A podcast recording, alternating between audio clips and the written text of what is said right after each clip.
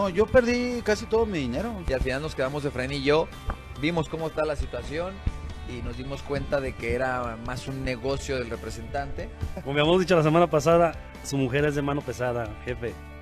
Si conoces al gallote, al Sí, chiquilín. claro, claro, Juan Manuel, claro. Yo, yo lo veo como Sí, mucha sí, como tres veces nosotros, pero mira. Buena No hay chaparrita también. que no saca, no, le ponen una chinga. Sí, no. Uh, buenísimo. No, pues un gusto tener aquí a Héctor, Héctor Reynoso, uno de los, de los últimos históricos del Guadalajara, de los, de los que ya no hay, de esos de entrones, de que, que entraban y amarraban el partido desde la primera entrada, ¿no, Héctor? Le echábamos ganas, Diego. Este, pues era, lo- era para lo que alcanzaba y lo hacíamos con mucho gusto y con tratando de, de cumplirle pues ahí a la, al escudo que defendíamos y a la gente que nos apoyaba. la Y aquí en Jalisco se, se espera que después del 15 de noviembre ya pueda haber un aforo de gente del 40% del Estadio Charros. con público restringido en cierto porcentaje. A finales de octubre Sí. pudiera haber gente en los estadios en la Liga MX. No, pues es que Tiva, si, lo- si hablan con él, Tiva se convirtió en un buen central. Llevan tres, par- tres Mi jornadas. pollito hablando con lo estimo mucho más, pero mi pollito es más de empuje, ¿no? Así de, ah, como le gusta, así de. Es más de braveta, ¿no? Más Sí, de pero tribunero, Tiva- ¿no? Pero voy a estar agradecido que con, con Jorge en paz descanse. al rato te voy a dar, vas a ver. Sí, pórtense eh, el otro que Mira, en el calzones, en calzones del sayo.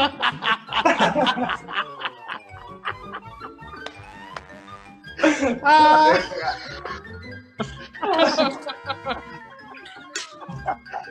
¿Y quién crees que va a editar, chiquis?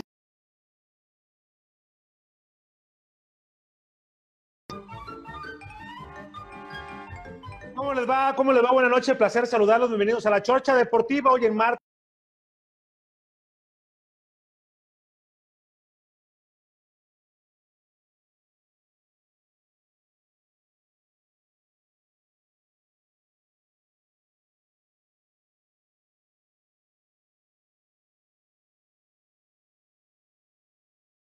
Buenas noches, gusto saludarte, qué bueno que nos acompañas. Vamos a echar desmadre un ratito y a echar cotorreo, ¿eh?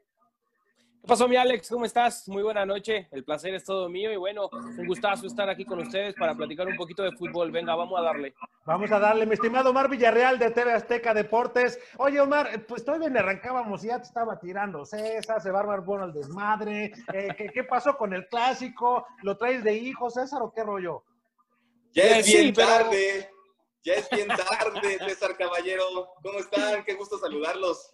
Fíjate que no sabía si salir con una, una bolsa de pan en la cabeza o taparme la cara con mi cubrebocas después del desastre, desastre absoluto del Guadalajara en el clásico. Pero bueno, ahí estamos.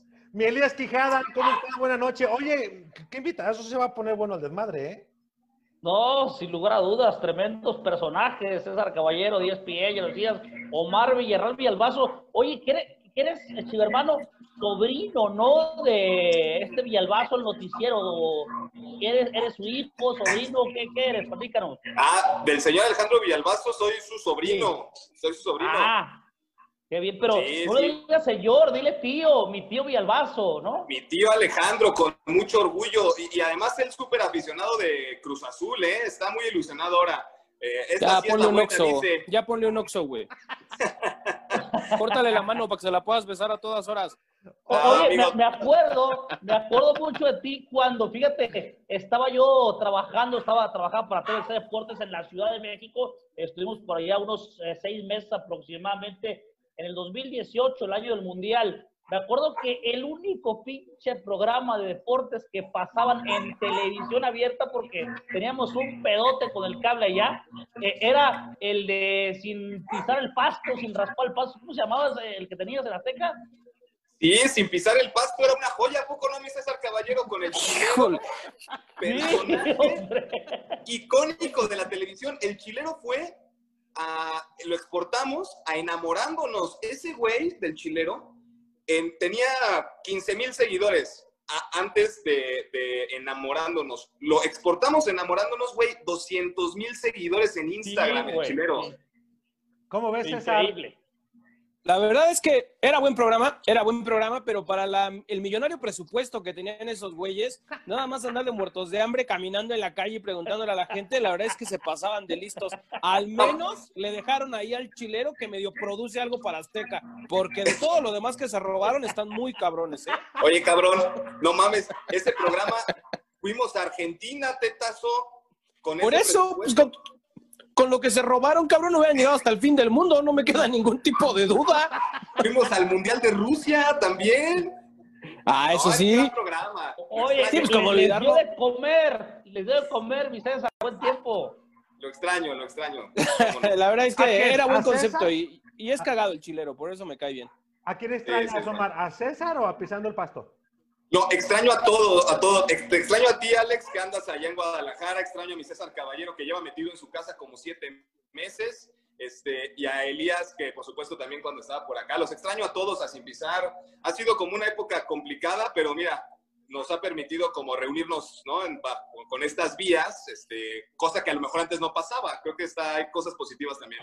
Sí, y a mí me da gusto que estén con nosotros porque vamos a hablar acerca del clásico, los ecos que dejó. Vi mucha gente enojada, César, Omar, Elías, acerca de lo que pasó al final. De lo futbolístico lo, lo tocamos de entrada porque creo que los madrosos se van a poner buenos al final. No sé qué piensan ustedes sobre lo que hizo Oribe, pero vamos desglosando y entrando por partes. César, ¿qué te pareció el clásico? A mí en lo personal creo que me dejó mucho que desear en cuanto a espectáculo.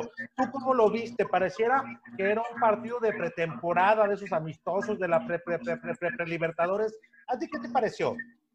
La verdad es que por supuesto que dejó mucho que desear, pero aquí hay una situación. El clásico ha sido de esta manera, deslavado, deslucido, sin brillo, prácticamente en los últimos cinco años. ¿Con qué se disfrazaba? Pues con que estaba el público, con que el ambiente era maravilloso, el color de las tribunas, todo lo que envuelve, ¿no? Ahora no hubo ese público, ahora no hubo esa gente que pudiera ayudar a disfrazar las cosas. Entonces es ahí cuando vimos la realidad del clásico, un partido que ha perdido mucho sabor, que ha perdido rivalidad y eso lo dejó claro Oribe Peralta y Jorge Sánchez y Córdoba y todos estos personajes que estuvieron al final riéndose como si no hubiera pasado nada. Entonces creo que esta vez, como no estuvo el público, tuvimos una prueba real de que el clásico se ha deslucido totalmente y que necesita algo que lo vuelva a aprender, porque la verdad, lo que, lo que hicieron estos jugadores al final, ojo, no digo que esté mal, porque no está mal que sean amigos, pero hermano, vete al túnel donde no te exhibas, donde ahí nadie te critique, donde puedas hacer exactamente lo mismo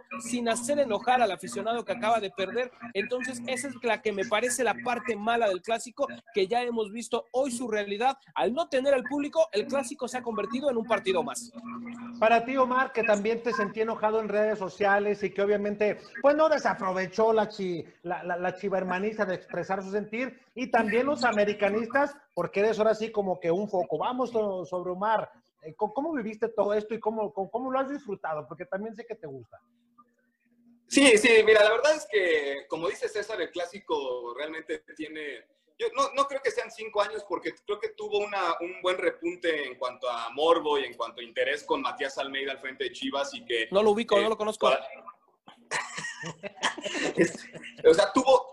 El, el- en liguillas se enfrentaron, ¿no? Este, por ahí había ese pique entre, entre Chivas y América con Almeida, Guadalajara ganaba cosas. Entonces, creo que en ese momento creo que estuvo bien, pero obviamente no. No estamos viviendo la época de a que a mí me tocó crecer con los clásicos del Bofo, de Cuauhtémoc Blanco, del Venado, de Clever, de, esos jugadores que realmente sí sentían la camiseta. Hoy en día en Guadalajara, me parece que salvo Fernando Beltrán, Toño Rodríguez, el Chapo Sánchez y Brizuela, eh, son los que tienen arraigados los colores del Guadalajara. Y Brizuela, mm, porque lleva cinco años, pero creo que es- es- le hace falta más arraigo a, a los, a los jugadores hoy en día, al, al sentimiento, a los colores. Y yo la verdad estoy súper molesto con Oribe Peralta, sobre todo con él, porque si me, si me dijeras, güey, Oribe te hizo campeón de liga, cuando llegó a Chivas fue campeón de goleo, eh, siempre es titular, da un buen rendimiento, ¿no? Lo, lo- tal vez, pero Oribe Peralta no ha hecho nada en el Guadalajara y todavía que salga con eso me parece que se terminó por echar a la, a la bolsa en contra al aficionado. Y, ¿Tú, y en el tema de Oribe Peralta, te lo puedo decir, me parece que ese pinche atraco estuvo todavía más chingón que el de la casa de papel, porque el América lo planeó, pero maravilloso. Les aventó un cabrón que ya no rendía, que cobra como si fuera el presidente y que además, ya te diste cuenta, es un tipo que ve el fútbol primero como negocio, a menos de que se trate de Santos Laguna. De otro modo, para Oribe esto es la chamba, el trabajo y tan tan. Oye, oye, oigan, imagínense a Mauri Vergara. El domingo fue cumpleaños de Amauri, ¿no? Sí, O sea, sí. Yo, yo no sé con qué cara el dueño del equipo, digamos, ve esa foto, ve esa imagen, es tu cumpleaños, lo que era tu papá en el, en el momento que estaba Jorge, Jorge Padre en, en- en Guadalajara, que prohibido cambiar camisetas, prohibido que llegara un futbolista del- de- de- directo del América Chivas. O sea, a Mauri yo creo que pasó un cumpleaños muy, muy bajito perfil y medio triste, la verdad, ¿eh? Tú, Elías, ¿qué opinas al respecto? Yo estoy de acuerdo con lo que han expresado también ellos. Yo estoy completamente de acuerdo con lo que decía César Caballero, salvo nada más eh, eh, el final eh, por ahí, yo creo que eh, es lo que más estoy de acuerdo. Pero la, real- la realidad de las cosas es que también yo siento que se han hecho demasiadas horas, la verdad, sinceramente, mi punto de vista, a mí me da flojera eh, opinar realmente ya del tema. Lo, digo porque lo, lo que pasa en la cancha se queda en la cancha. Estoy de acuerdo con César que tal vez el tema de exhibirse los jugadores eh, estuvo mal, ¿no? Pero yo, yo creo que para hacer tanto ruido, tantas olas eh, en redes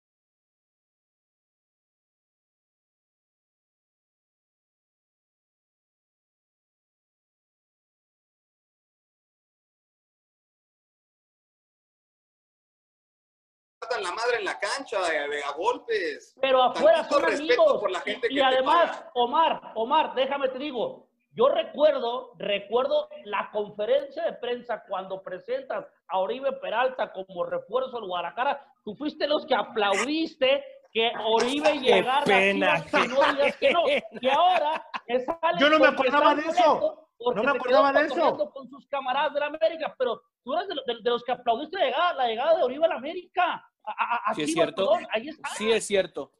Yo te ver, Omar. decía, yo me acuerdo, me acuerdo que les decía que teníamos un equipo de oro, ¿no? Porque, bueno, pues en eso Toño Rodríguez, eh, Ponce, el tema de Mier, el tema de, ¿qué otro? Eh, Oribe mismo. O sea, teníamos la base de la selección olímpica, básicamente. Y luego llega Tena. O sea, yo, tú ustedes saben perfectamente que yo soy un solapador, aplaudidor, si quieres, de, de lo que pasa en Chivas. Hoy, en este caso, yo creo que sí, ya hay dos temas que me tienen agotado. Uno es Oribe Peralta y después yo creo que platicaremos de él, la Chofis. No Uf. lo soporto a la Chofis. Yo creo que, que la Chofis es, es un cambio ofensivo, sí, es un cambio ofensivo Para la afición. del Guadalajara. Claro. Te lo juro.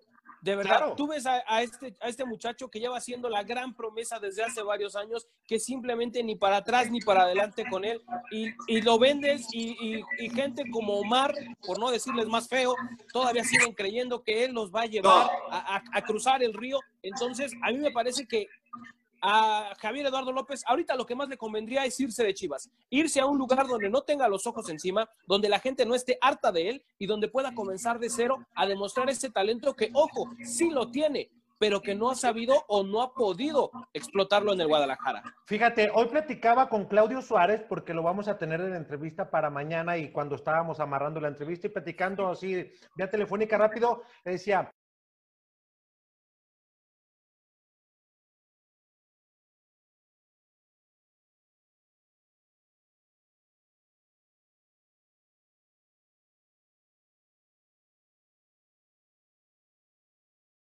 Dice, es un chavo que ya deben de darle oportunidad de que salga, porque a lo mejor la presión mediática que tiene Guadalajara no la soporta, porque a lo mejor el entorno le ha ganado, porque mentalmente no está preparado. Sí tiene mucha calidad, pero solo cuando se decide a darla al público, cuando se decide a dar chispazos en el campo, porque como dice César, calidad tiene, pero ¿cuándo la va a dar en regularidad con el Guadalajara? Y Chivas Omar no está para estar esperando a ningún jugador, llámese como se llame. No, ya, ya han tenido muchas oportunidades y me parece que es momento de que sin duda alguna tenga su dosis de préstamo al, al que te gusta, La- al Mazatlán, que, que se vaya al Atlas, Querétaro. no sé. al Querétaro. Sí, una dosis de préstamo, un año. A ver, la verdad es que yo ya desde que empecé el chofisómetro, porque me empecé a dar cuenta que eso de Messi mexicano era una, una verdadera falacia. ¿Sí te la Este, creíste por algún momento? ¿Te la creíste? Pues era como parte de, era parte de la boruca, ¿no? Si al otro le decía Chofis argentino. Eh, a Messi es el Chofis argentino, fíjate. Son, son eh, cinco, cinco, seis partidos que le empecé que, a contar qué es lo que iba a hacer Chofis. O sea, si, por ejemplo, si el partido iba en empate y Chofis entraba y daba una asistencia o gol, le iba a dar tres puntos en el Chofisómetro. Y así. Bueno, ya viendo, analizando todo el torneo, no solamente los cinco o seis partidos últimos, o sea, Chofis tiene 97 minutos en el torneo y no le ha generado un solo punto al Guadalajara.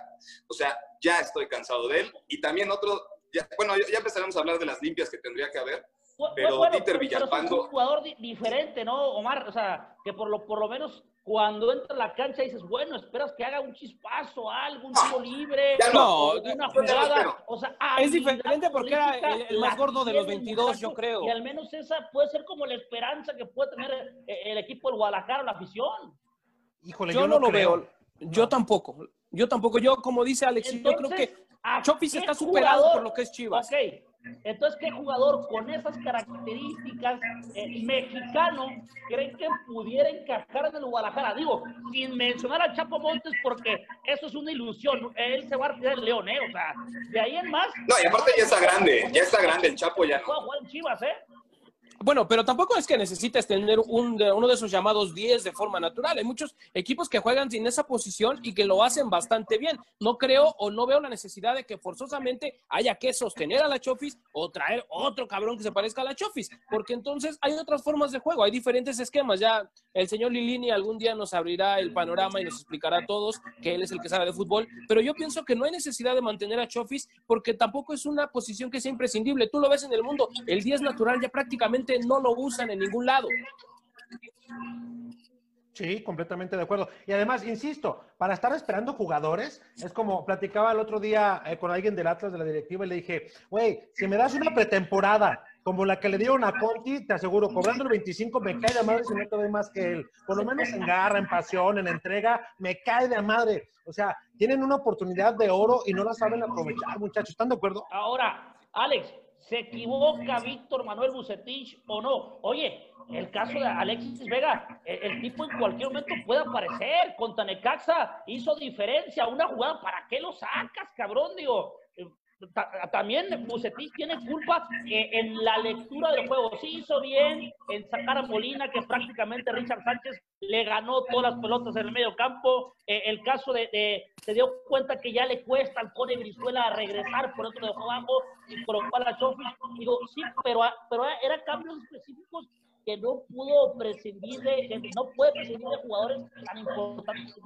Es, que- es que si, si, si vamos en un análisis, en un análisis Culichi César eh, Villalbazo, podemos caer en que a Guadalajara, me dirá César si, si estoy mal, eh, Villarreal, me, me dirán, a la media cancha, con Dieter Villalpando y también con Molina, nunca se la vieron a Córdoba y a Sánchez. Siempre ellos estuvieron de mandones y creo que ahí se gestó mucho del dominio. Sí, Guadalajara tenía más posesión, pero hasta donde América quería tener dulce, te lo doy y cuando yo pueda, pues a ver qué te puedo hacer daño. Incluso hasta el piojo, ¿no? Ya como que dando a entender que ya entendió muchas cosas, valga la redundancia, de que el partido estaba ganado, Chivas no tenía ni cómo meter en el segundo tiempo, hasta el minuto setenta y tantos tuvo una llegada importante, entonces dijo, llégame la cantidad de veces que quieras porque no vas a hacer nada, ¿no? O sea, muy mal en todos los aspectos y América muy bien en su parte, ¿no? Yo algo que no me explico y ustedes me, me- a- quizás me ayuden porque conocen más a fondo el tema de Guadalajara, no entiendo por qué no juega Fernando Beltrán. Me parece que es la- la- el mejor jugador que tiene Chivas en el medio campo, Es el COVID, es el, ¿no? es el El Nene COVID. Beltrán. Entonces, y, le hace mucha falta y se ha demostrado. Entonces, si está en la banca es porque está para jugar. Entonces, no entiendo realmente por qué es que el nene no lo toman en cuenta, tomando en cuenta que, bueno, hoy es un jugador de selección nacional. En este momento está en el CAR trabajando porque su capacidad así le da. Es una incongruencia absoluta de Víctor Manuel Bucetich. Eh, lo que él dice, César, amigos, es de que todavía Beltrán no se ha recuperado al 100% del tema del COVID y tiene broncas en cuanto a la recuperación de los física, ¿no? Ahora, si, como dices, eh, si ya lo lleva a la banca, es porque tiene posibilidades de jugar.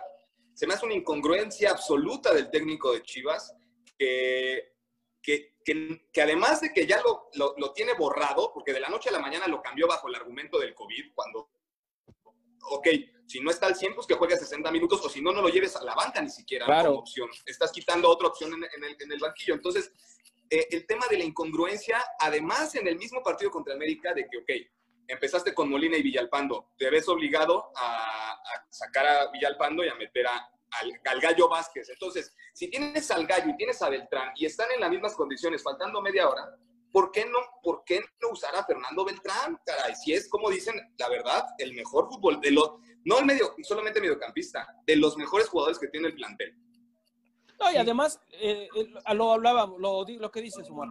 Aprovechalo, si te da 30, 60, 20, 15, los que tú quieras, aprovechalo. Ahora tienes cinco cambios como para poder hacerlo. Ponlo de inicio y hasta donde Beltrán te diga, hermano, ya no puedo respirar más, ya no me entra gramo de aire en el pulmón. Ah, ok, entonces ahora sí sales, porque ahora tienes todas esas ventanas de cambio que antes no tenías, que ahora puedes aprovechar y que quizás Fernando Beltrán sí te puede dar un soporte y una calidad en el medio campo. Como lo decía Alex, la verdad es que Molina a Benedetti, a Córdoba y a Richard Sánchez solamente les vio el número de la playera durante todo el partido. Siempre estaban un paso delante de él.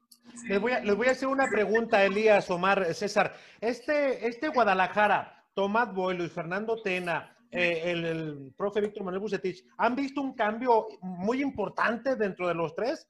Porque a mí me parece que lo más regular que ha tenido es la irregularidad con los últimos técnicos. ¿Ustedes notan algo diferente, aunque haya llegado el Rey Midas y que tiene poco tiempo? Pues mira, yo lo que, lo que sabíamos perfectamente es de que el equipo cuando llegaba Bucetich, que de entrada yo no, a mí no me parecía adecuada la determinación de quitar a Luis Fernando Tena, incluso sigo pensando que Chivas jugaba mejor con Luis Fernando Tena que con Bucetich, pero bueno, sabíamos que, que Bucetich iba es un entrenador que pues no, para nada sus equipos son, digamos, ofensivos, ni que buscan, primero él busca que no, no perder y después vemos si lo ganamos. Le había salido de milagro, ¿no? Este, el único partido de los seis que con Bucetich Chivas se ha visto bien es contra Tigres. Uno de seis. Y eso porque eran 10 contra 10 y los espacios eran otros. Las circunstancias eran otras. Entonces, realmente yo no he visto como mucha evolución en, en cuanto al juego. O sea, ves que Brizuela se sigue. Bueno, Brizuela no se pudo llevar a un lateral que llevaba hasta hace tres semanas desempleado, cabrón. Y, y lo puso César Caballero, viste que lo puso en su Twitter, Omar, estaba enojado. Sí, estaba enchilado, estaba enchilado el Omar. Y tiene razón, la verdad es que Luis es muy bueno en la marca, pero sí, cuando menos tenía que haber tenido Brizola una ventaja en el tema físico, de ritmo, no sé. Por Pero Luis, supuesto. Luis sí es muy bueno en el tema de la marca. Regresando al tema de Bucetich, eh, yo no he visto tampoco ningún cambio, e incluso Miguel Herrera lo, lo platicó en la conferencia previo al clásico, de que bueno, al igual que Omar piensa que juega mejor Chivas con Tena, pero sí creo que es la opción indicada, porque los equipos de Bucetich lo que necesitan para funcionar es tiempo. Generalmente el segundo torneo de los equipos de Bucetich es mucho mejor al primero de cuando llega. Bucetich no es un tipo que sea eh, un, un- un tipo escandaloso que llega y rompa todo en, en el primer momento, que genere bullicio. No, él se pone a trabajar, él hace un análisis y después, con el paso de los partidos, se va viendo su mano, se va viendo su mejor nivel y yo creo que eso es lo que va a pasar en el Guadalajara. Para mí, la llegada de Bucetich es súper acertada en el cuadro de Chivas, solamente van a estar un poco de tiempo para que veamos lo que estamos acostumbrados de Buce. De lo que casi Ahora- no Chivas, ¿no? Ahora, mi estimado Alex, eh, César, eh, también eh, eh, Villalbazo, un tema, Bucetich en Chivas no tiene extranjeros, sus equipos tampoco nunca han sido espectaculares y ha tenido extranjeros. El Querétaro de Ronaldinho, me van a decir que ha jugado bien, no, pero para nada, o sea, no, no era eh, ese fútbol vistoso que por lo menos tenía en Monterrey con el Chupete Suazo, hace muchos años con los Tecos, con el León, es un técnico que se la sabe de todas, todas, pero aquí tiene una diferencia muy grande, es que en Guadalajara juega únicamente con futbolistas mexicanos y desde ahí, al no tener esa experiencia, me parece que está mermado y tiene que buscar, la, la- encontrar la diferencia para poder competir ante los grandes equipos del fútbol mexicano y, y por lo menos en sus líneas tratar de, de- de igualar ¿no? esa diferencia que está el extranjero, que la experiencia no la tiene con Chivas, es la primera. También hay que recordar eso, compañeros. Oigan, pero tampoco. Ah, perdón, o sea, tampoco, tampoco, o sea, Chivas, si bien no es el mejor plantel de la liga, o sea, ya que, ya que hemos podido observar a todos y a- muy, muy a fondo, o sea, tampoco es que el Guadalajara, el plantel esté para la basura, ¿no? O sea, es un plantel, un once, un- t- tiene un once muy decente, como para en una repechaje, porque a liguilla directo no va a calificar, va- se va a meter por, por vía del repechaje. Lo, lo pondría sí en tiene- quinto o sexto de la liga, ¿no? En plantel. ¿Estamos de acuerdo? o no? Seguro, seguro, quinto, sexto, sin, prole- sin problema, y, y que además, ya en una instancia de matar o morir, yo creo que el Guadalajara, con los jugadores que tiene, la experiencia, la calidad que tienen muchos de ellos, seleccionados nacionales, yo creo que Chivas sí puede ir a meterse al volcán, a- a- a- al estadio de Rayados, a, a, CU o al, al Azteca contra América o contra Cruz Azul y pelear dignamente. No, no veo a Chivas campeón este torneo, por supuesto que no, pero sí creo que tiene un plantel como para pelear dignamente y no el papelón que se aventaron en el, en el clásico. O sea, eso, eso creo que sí, tampoco creo que el plantel de Chivas sea una basura total, ¿no? Por supuesto que no. Sí, coincido contigo. Fíjate, mencionabas tú algo de los partidos en los cuales había actuado Guadalajara y tenía, hasta este momento, ha tenido al rival en cuatro ocasiones en inferioridad numérica. Cuatro, de las cuales solamente en dos ha podido obtener el triunfo. Frente a Necaxa, que sabemos la historia, un Alexis Vega inspirado, con un pase para Uriel Antuna y después él cerrando ya de último minuto. Y frente al San Luis, otra pincelada individual, hay que recalcarlo, del Chicote Calderón que la manda a guardar. O sea, no ha sabido Guadalajara aprovechar esa superioridad o inferioridad numérica de- del rival a- para su- su favor, para su beneplácito. Y futbolísticamente el equipo ha jugado durante más de un tiempo, para no dar números exactos, con un rival que se ve mermado y que no sabe sacarle provecho. Las bandas, costó mucho Uriel Antuna, yo creo que le picaron los ojos muy feo a Ricardo Peláez y también a Mauri Vergara, porque ¿quién les va a dar los 11 millones de dólares que les costó? Nadie. Por un, por, por- por un ejemplo, ¿no? Y en el caso, Pero no lo, vas- no lo vendas, no lo vendas, Antuna no lo vendas todavía. Aunque intercambie camisas con los de América y no sepa lo que es la tradición rojiblanca, y, y- y aunque le guste el tamarindúo y todo el rollo, ¿no le hace? Es un tipo que, eh, digo, lleva, ¿no? Siete, ocho meses en, en Chivas. A Antuna yo creo que todavía le, le- lo puedo aguantar más. Este, y además, si Gerardo Martino, que es el técnico de selección, que además es un güey, es un, perdón, es un profesor que dirigió a, a Lionel Messi y, y vio a Antuna y lo visoreó y le ha convencido, creo que algo debe de tener. Algo debe No, no, no, me, me- me parece que estás exagerando, porque también... Pero le ha faltado los centros. Ahora, en movimientos tácticos, señores, me parece que ya el Conde Brizuela tiene que ir a la banca. eh, La oportunidad como titular, al menos en los próximos partidos, es para Jesús el Canelo Angulo. Es un muchacho que ha demostrado muy buenas cosas como revulsivo, tal vez en el clásico, pues no, no le fue tan bien, ¿no? Pero, pero en otros partidos ha respondido. Yo, yo creo que, Omar, regresando al tema de Antuna, yo creo que estás exagerando, porque a mí no me parece tan buen jugador o, o- o tan gran prospecto como hoy lo estás vendiendo, porque si tú te fijas, Ariel Antuna, Uriel Antuna, perdón, siempre brilla nada más contra Martinica, contra Guatemala, contra El Salvador. Las Esa islas. saga, ese es ahí donde realmente destaca. Estuvo en Holanda, que es una liga de desarrollo, en un equipo pequeñito donde tenía todos los minutos del mundo y tampoco hizo absolutamente ni madres. Entonces, si está ahí con el profesor Martino, como tú lo llamas, es porque eh, tuvo unos buenos partidos con el Galaxy y nada más, ¿eh? Y ha demostrado contra el cuadro de las Islas y de CONCACAF. Hoy no se lleva de nueva cuenta Alfonso Davis como lo hizo en la Copa Oro. Eso sí te lo puedo decir.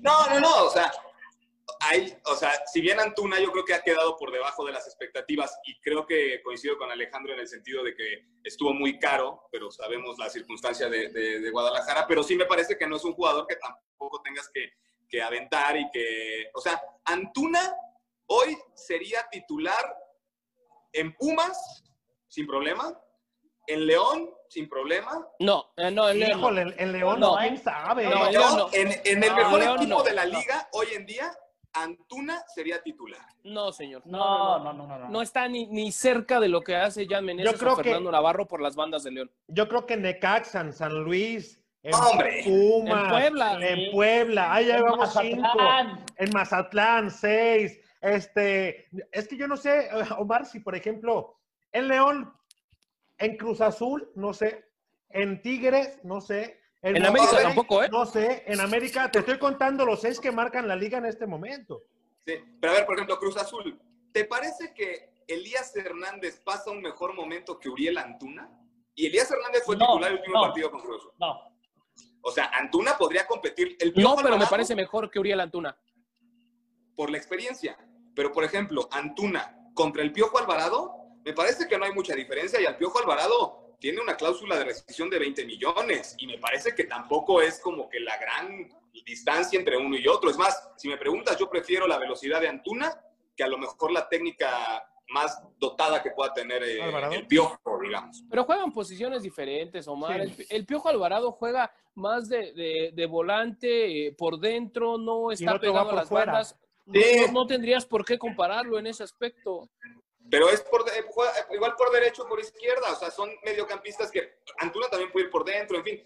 Yo creo que estamos este, castigando mucho a Antuna por todo lo que ha pasado alrededor de él. A él sí le tendría paciencia porque creo que puede, puede dar más. Si ya le tuvimos paciencia cuatro años a la Chofis, no veo por qué le, pues, no podamos aguantar a Antuna un año más, digamos. No, y, y además hay que ser sinceros, eh, también eh, convenció en la Copa de Oro, más allá que fueron partidos contra Cuba, Martinica, contra Curazao, con, con el que me digas, eh, digo, te llama la atención ver a un futbolista tener esa profundidad que es mexicano, que está en el Galaxy en ese momento, que tuvo una gran. Elías, pero no o Elías. Estás hablando de que estaba frente a equipos Cuba. Va y de 25 que viajan, se regresan, regresan 10. Sí, regresan tres, güey. O sea, con esas características, No, claro Elías. que te vende espejos, Alex. Eh, ah, por ah, no, supuesto, que te se- vas con la finta. A ver, te voy a- Y Ricardo Peláez se fue. Y Espérame, por eso pagó lo que espérame. pagó. espérame, fíjate.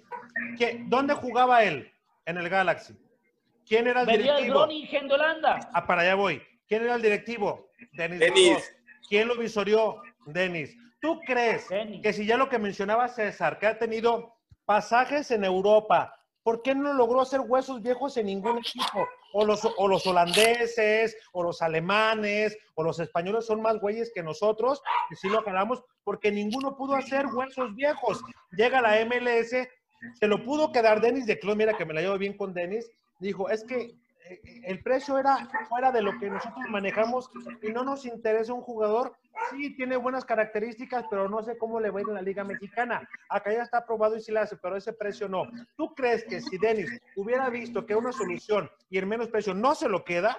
Pero por supuesto, Claro, si lo que sobran son dólares allá. claro, o sea, eh, el- Pero o sea, tiene eh, más proyección la Liga Mexicana que la MLS, Alex, por es que, favor. es que, eh, es que, es que no, no, no, no me, no tenía el argumento, el, el otro que tú lo señalabas entre gritos, te dije, güey, lució frente a Islas, o sea, no me chingues, jugó contra equipos que son amateurs, que después de dejar la balsa y la lancha, te van a entrenar para los jugar, ¿no? titulares de la selección. Está jugando con los titulares y lamentablemente eh, en CONCACAF al que sea le tenemos que ganar con la selección mexicana. Digo, eso quieras o no, llamó la atención, le dio reflectores, la Copa de Oro, lo que tú quieras. Por eso el muchacho se, se vendió caro a las Chivas. A ver, Omar, Ya calla tu perro, cabrón. ¿Quién- Ese pinche perro que está ladrando.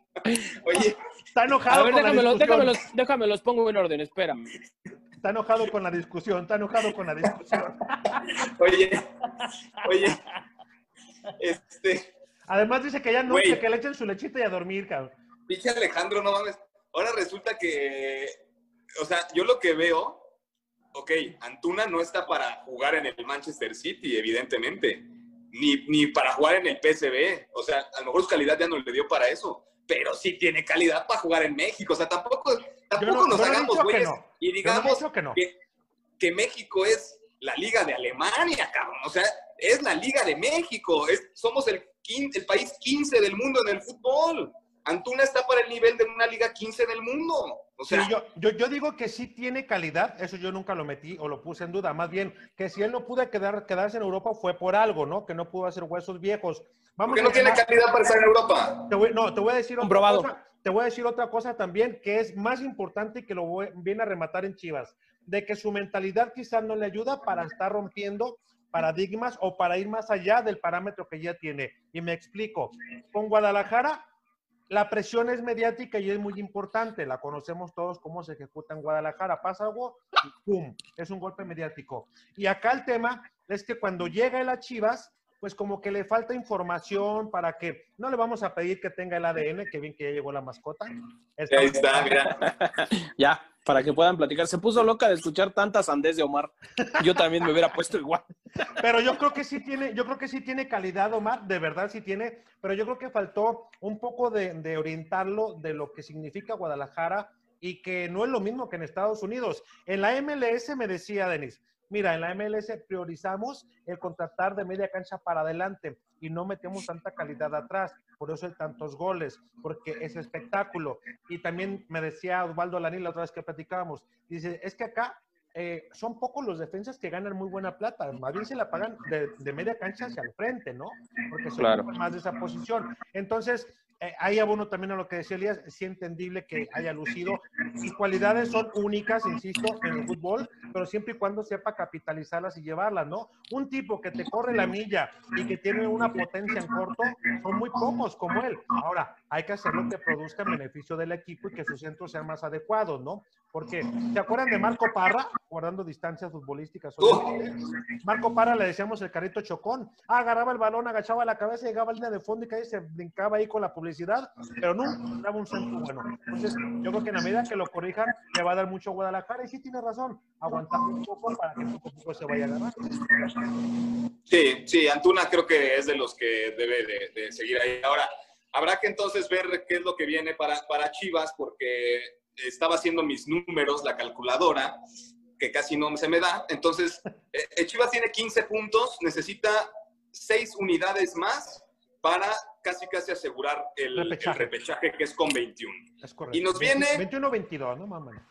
ponle, nos viene Mazatlán, nos viene Cholos y nos viene el Atlas, cabrón. O sea, no mames que Facilito. no sacamos los nueve de esos. Facilito. Ya, ¿lo firmamos? Cinco puntos creo que, oye, y ya. Empezando con el Atlas, ya súmate tres. Ya. Esos Sí. ya son de, de, de jalón. Y Mazatlán, yo, yo creo que lo puedes ganar. O sea, y además que los jugadores, supongo, tendrán esa vergüenza de decir, cabrón, ya nos chingaron en el clásico, hay que salir a partirle la madre a estos güeyes que sí les podemos meter cinco, ¿no? Yo no aseguraría eso, ¿eh? Yo no creo que realmente haya tanta vergüenza que tú dices. Y, y se ve desde las actitudes que, que tomaron después de- del final de ese clásico. Y para no regresar a ese debate de hueva, realmente yo no creo que estén tan dolidos como ustedes quisieran verlo, de que hayan perdido el clásico y se la van a sacar a como de lugar. Se van a presentar a jugar, a intentar ganarlo, porque es su chamba. Y párale de contar, hermano, porque llevamos ya nosotros años en este negocio y nos hemos dado cuenta que los futbolistas no dejan de ser únicamente personas. Contados son los que realmente sienten los colores de la camiseta y lo único que van a hacer es ponerse a jugar. Nada más. Incluso por momentos está lleno de soberbia, ¿no lo notan? Sí. Adelante, Elías, por favor. Ah, sí. No, sí, di- digo, yo, yo- yo- me, me parece que no, Mazatlán no es un parámetro, ¿no? Para estos eh, partidos que, esta seguidilla de partidos que se viene al Guadalajara. Como tú decías, eh, Omar, de aquí puede ser el despegue, el despunte para este conjunto de Chivas y que, lo, que estos puntos son los que lo pueden catapultar ya de, de- de plano a la reclasificación. Como decías, no va a calificar en los cuatro arriba, pero atención con el Mazatlán FC, también porque hay un equipo, ese equipo que da unos partidos que dices tú, un empatito de 0-0, de 1-1, que cuidado, ¿eh? Porque por ahí eso, ese tipo de equipos siempre se le indigestan al Guadalajara y atención con el Chino Huerta, que una locura, pertenece a Chivas, están pidiendo 10 millones de dólares por, este, por una temporada, Dios mío, el Guadalajara está cobrando todas las que le han hecho a lo es- largo de, Elías, Bueno, que- fue que una cláusula para, para que nadie la pague, para que asegurar que Los regresara. que tenemos tanto tiempo en eso. este medio, que ya te lo expliqué, Culichi, es una cláusula para que no se lo vayan a llevar. Y puse un ejemplo, imagínate que JJ hubiera tenido una cláusula de 7 millones de dólares, ¿no? Si León se le hubiera quedado junto con su papá y ya estuviera quién sabe dónde, ¿no? Qué bueno que León no se dejó engañar, hermano, porque también estamos viendo mucha realidad de JJ Macías. Le ayudaba muchísimo el fútbol que practicaba el León. eh, le tocó la mejor parte, que fue la de 2019. Generaban mil oportunidades, lo ponían frente al marco cada vez que era necesario. Y hoy en Guadalajara estamos viendo una cara muy diferente de él. Quizás no es el delantero que todo México esperaba. Quizás ahora nos damos cuenta que no se están peleando por él en Europa como lo quieren hacer pensar. Yo creo que JJ Macías tiene mucha capacidad, pero también este paso por el Guadalajara que está mostrando gran parte de sus falencias y también un poco de la realidad que estábamos ocultando tras la ilusión de verlo algún día en Europa, hoy está mostrando, pero creo que está muy a tiempo de mejorar las cosas eh, y marcharse a Europa en un mejor nivel y con mayor madurez, eh, tanto futbolística como humana, que me parece que en esa parte no está nada mal, porque es un tipo muy centrado, un tipo que, que sabe lo que hace, que no declara estupideces, que hace las cosas bien. Entonces yo creo que va bien su proceso, pero esta parte con Chivas nos ha mostrado un poco de la realidad de JJ Macías. No sé ustedes cómo lo vean. Omar, me gustaría escucharte.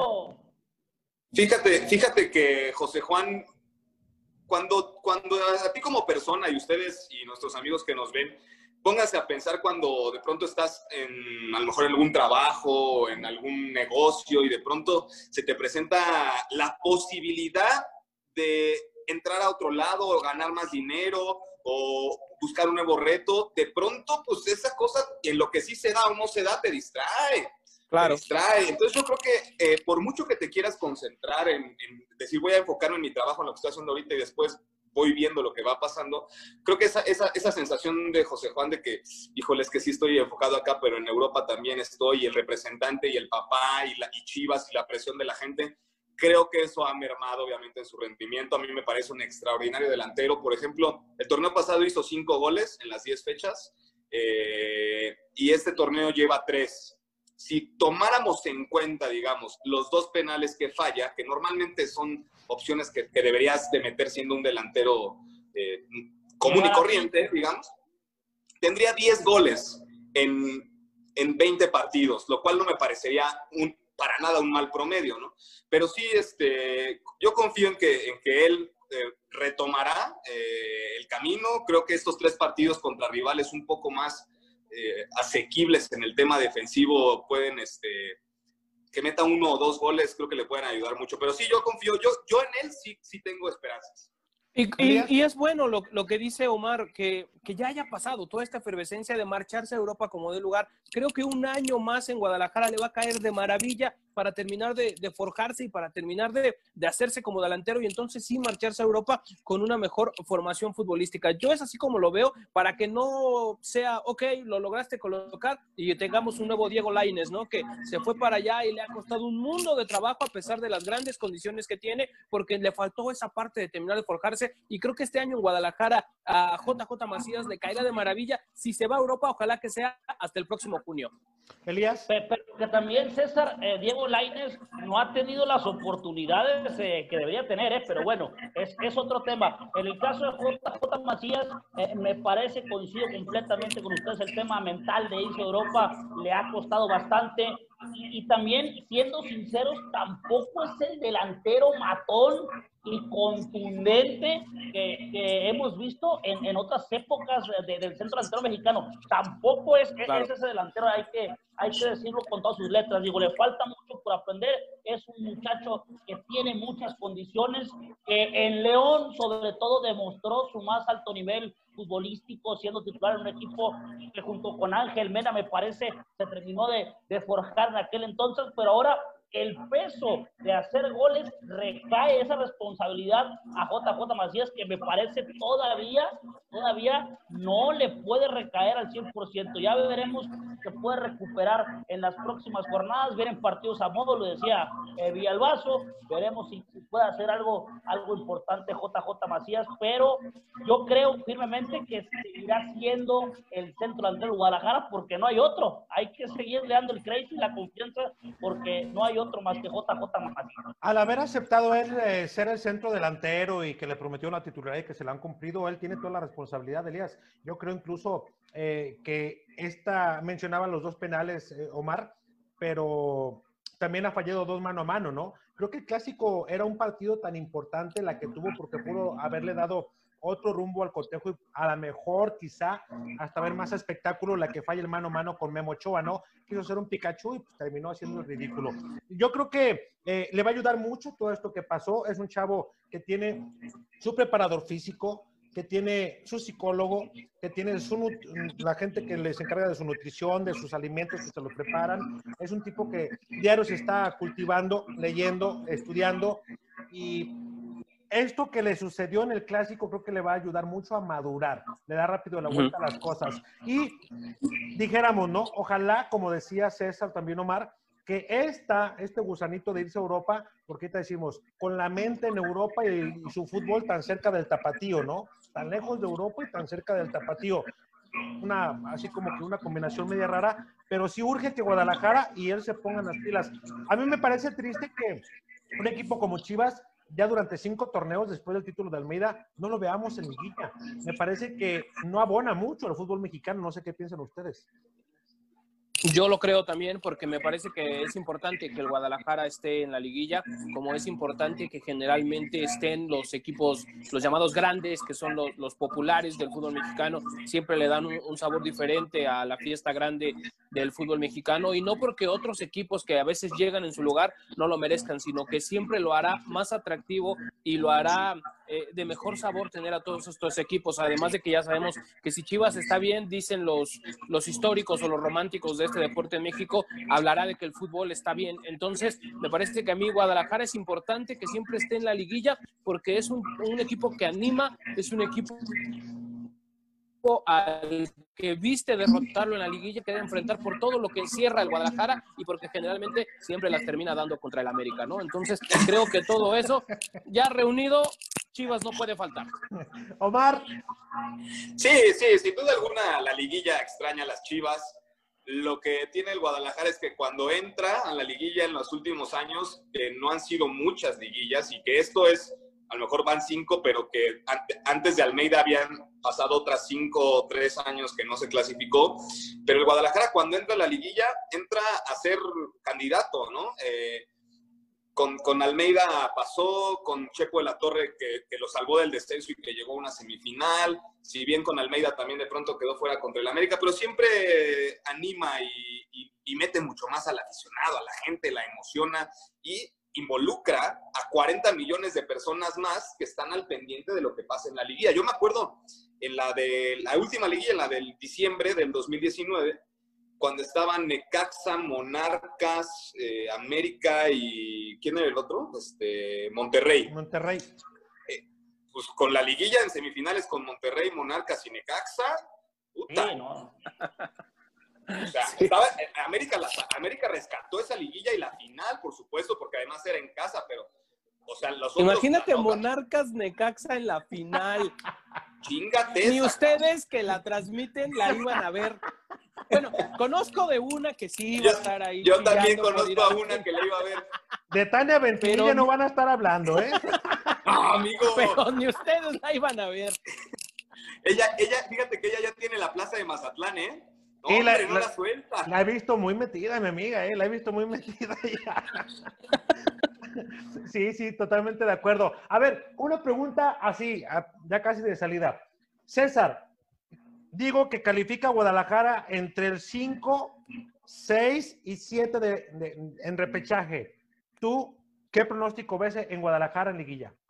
Yo creo que el Guadalajara entra al repechaje por ahí del sitio 9 o 10. Me parece que no va a llegar más arriba de eso, a, a pesar de, de que les viene una parte, digamos, no tan fuerte del calendario.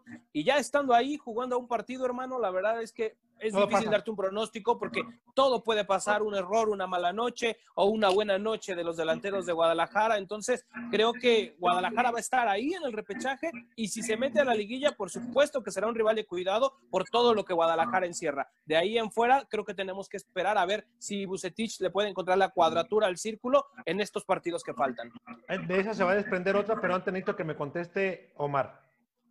Mira, yo creo que Chivas va a estar, para calificar directo tendría que ganar cuatro de seis partidos, lo cual no creo que vaya a suceder. Entonces, eh, va, va al repechaje. Y yo creo que la tarea de Bucetich será evitar en la medida de lo posible en el repechaje viajar Al a América, Monterrey para, enfre- para enfrentar a ti. No, el América va a estar Va, directo, va- ¿no? va entre los cuatro, ¿no? Yo creo que América se va a Sí, meter entre los cuatro, sí, ¿no? sí, sí. América, León, Cruz Azul y Pumas, los cuatro arriba, ¿les gusta o Y no? Pum- Pum- Pumas no sé, Pumas no sé, porque Yo generalmente creo que se pa- cae puede en haber- esta parte. Cambalache entre Pachuca. Pachuca. Me gusta Pachuca cómo está jugando. Entonces, yo creo que puede haber Cambalache entre Pachuca y Pumas en ese cuarto. Entonces. Omar, dices que entra en repechaje también, ¿verdad? al repechaje y, y- y mucho dependerá de que entre a los ocho ya a la liguilla, liguilla, siempre y cuando no tenga que viajar a Monterrey para jugar con Rayados o Tigres, porque creo que ahí sí, no sé si alcance. ¿Lo das del 5 al 8? Eh, lo veo en el 8, en el, en el 8-9, yo creo que va a ser el 8 contra el 9. Co- Ahí. co- co- coincides con César entonces, más o menos en parámetro. ¿Tú, Culichi? Sí.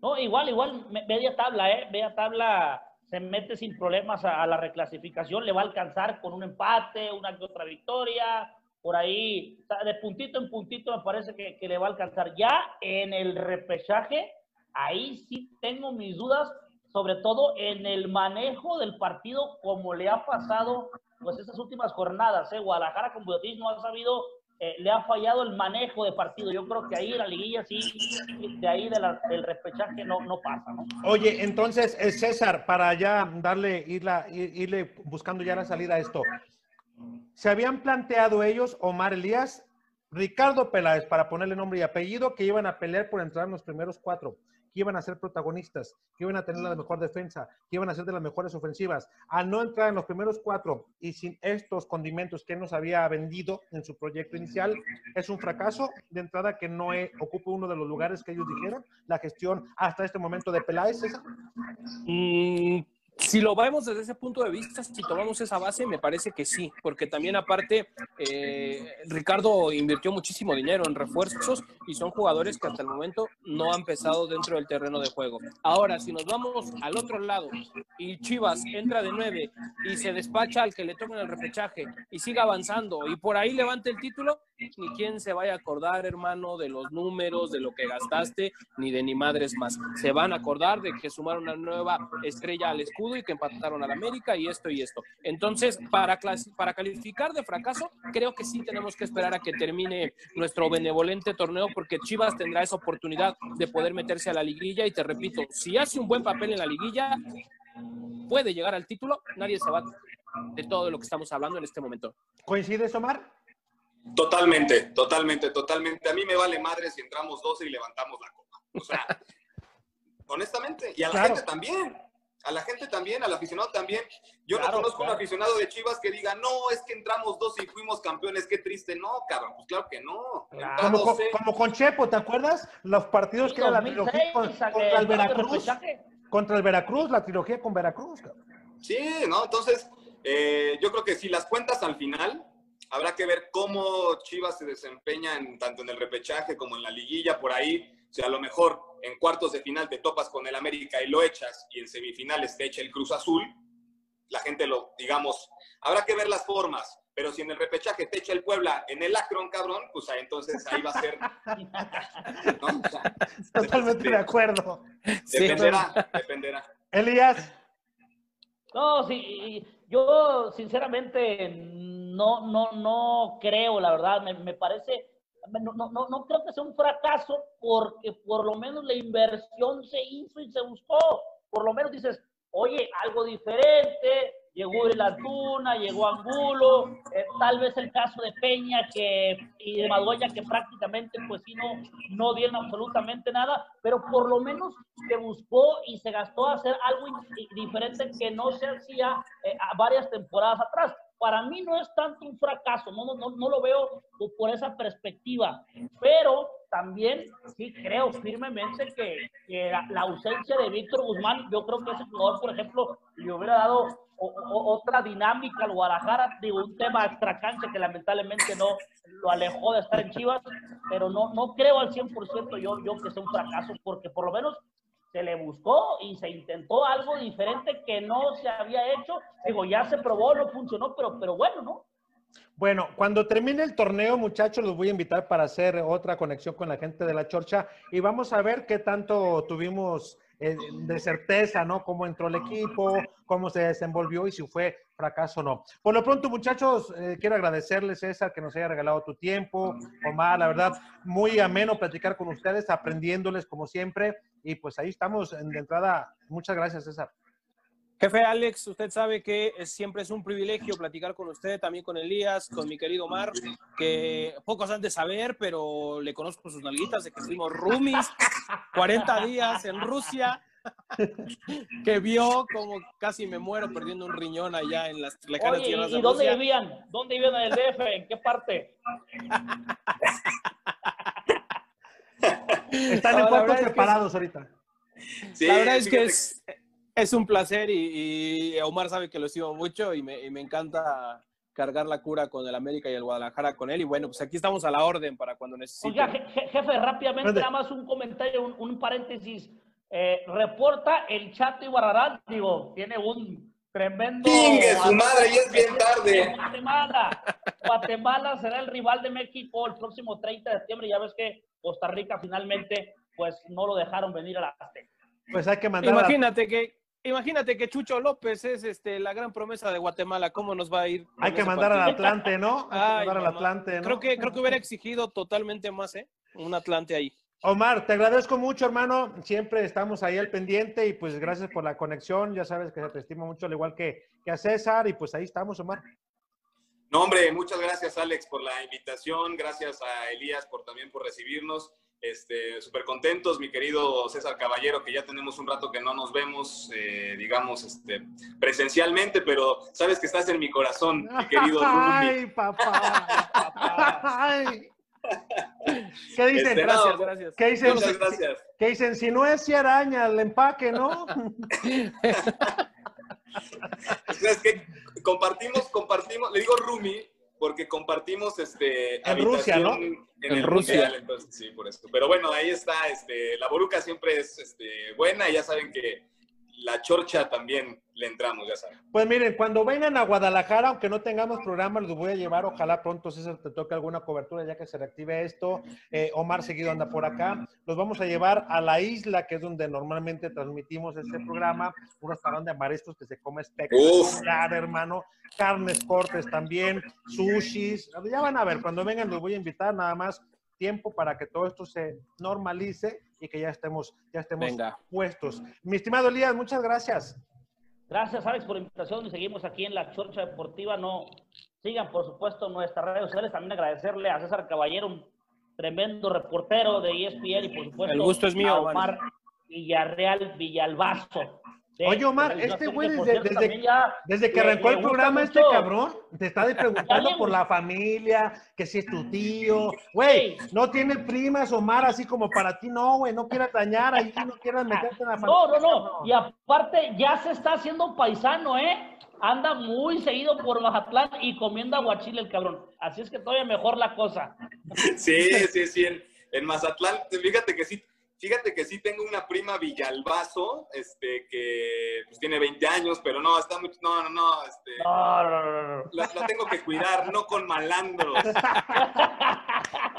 Bueno, pues eh, muchas gracias a usted que nos observó, gracias a todos, gracias a César Caballero de ESPN, a Omar Villarreal Villarbazo, compañero de Tebasteca Deportes, Elias Quijada de la Octava, y un servidor, Alex Ramírez, le agradecemos. Mañana vamos a tener a Claudio Suárez, va a hablar de todo, dice que no hay línea de ningún aspecto, así que vamos a tener también una conexión con él. Muchachos, gracias, buena noche.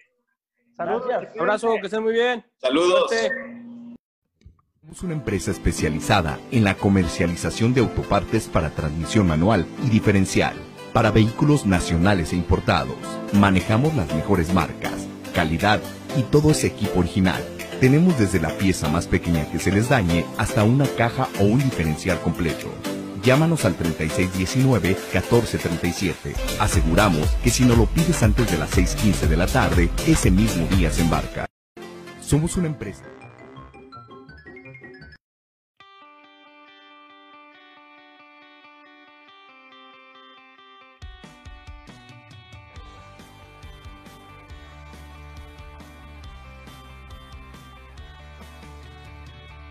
No, yo perdí casi todo mi dinero. Y al final nos quedamos Efraín y yo, vimos cómo está la situación y nos dimos cuenta de que era más un negocio del representante. Como habíamos dicho la semana pasada, su mujer es de mano pesada, jefe.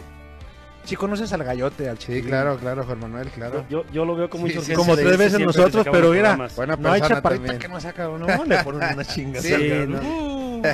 Buenísimo. No, pues un gusto tener aquí a Héctor, Héctor Reynoso, uno de los, de los últimos históricos de Guadalajara, de los, de los que ya no hay, de esos de entrones, de que, que entraban y amarraban el partido desde la primera entrada, ¿no, Héctor?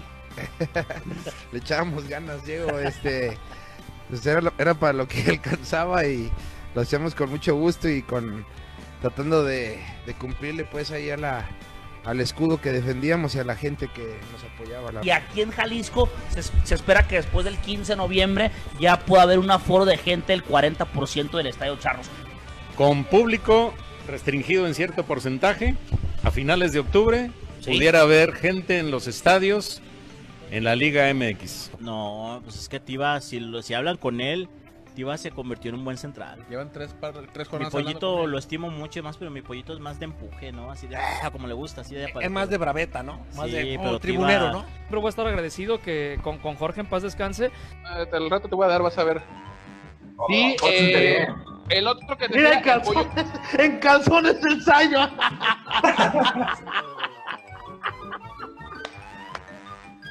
Ah.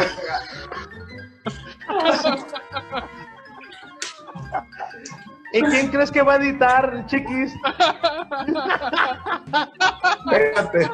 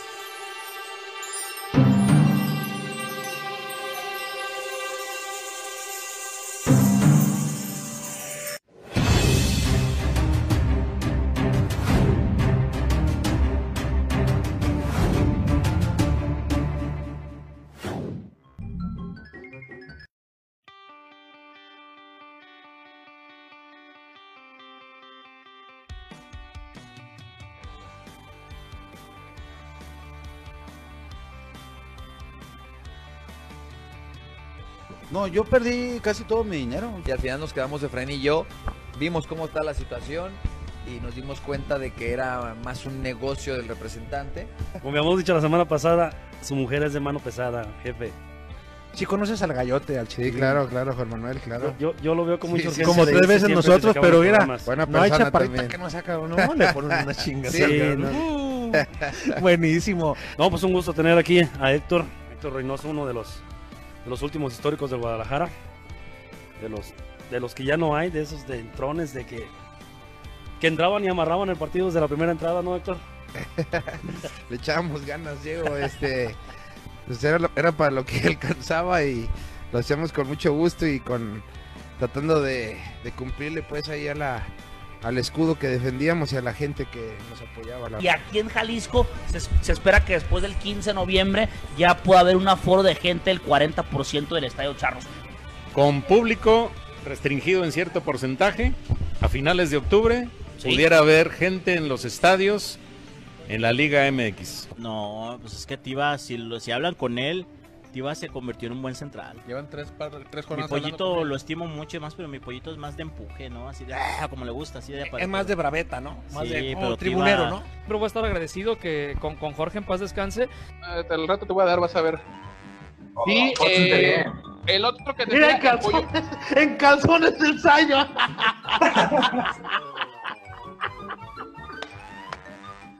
Ah.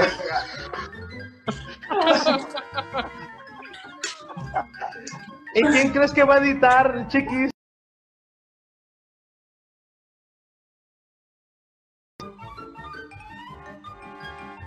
¿Cómo les va? ¿Cómo les va? Buenas noches, placer saludarlos. Bienvenidos a la Chorcha Deportiva hoy en martes.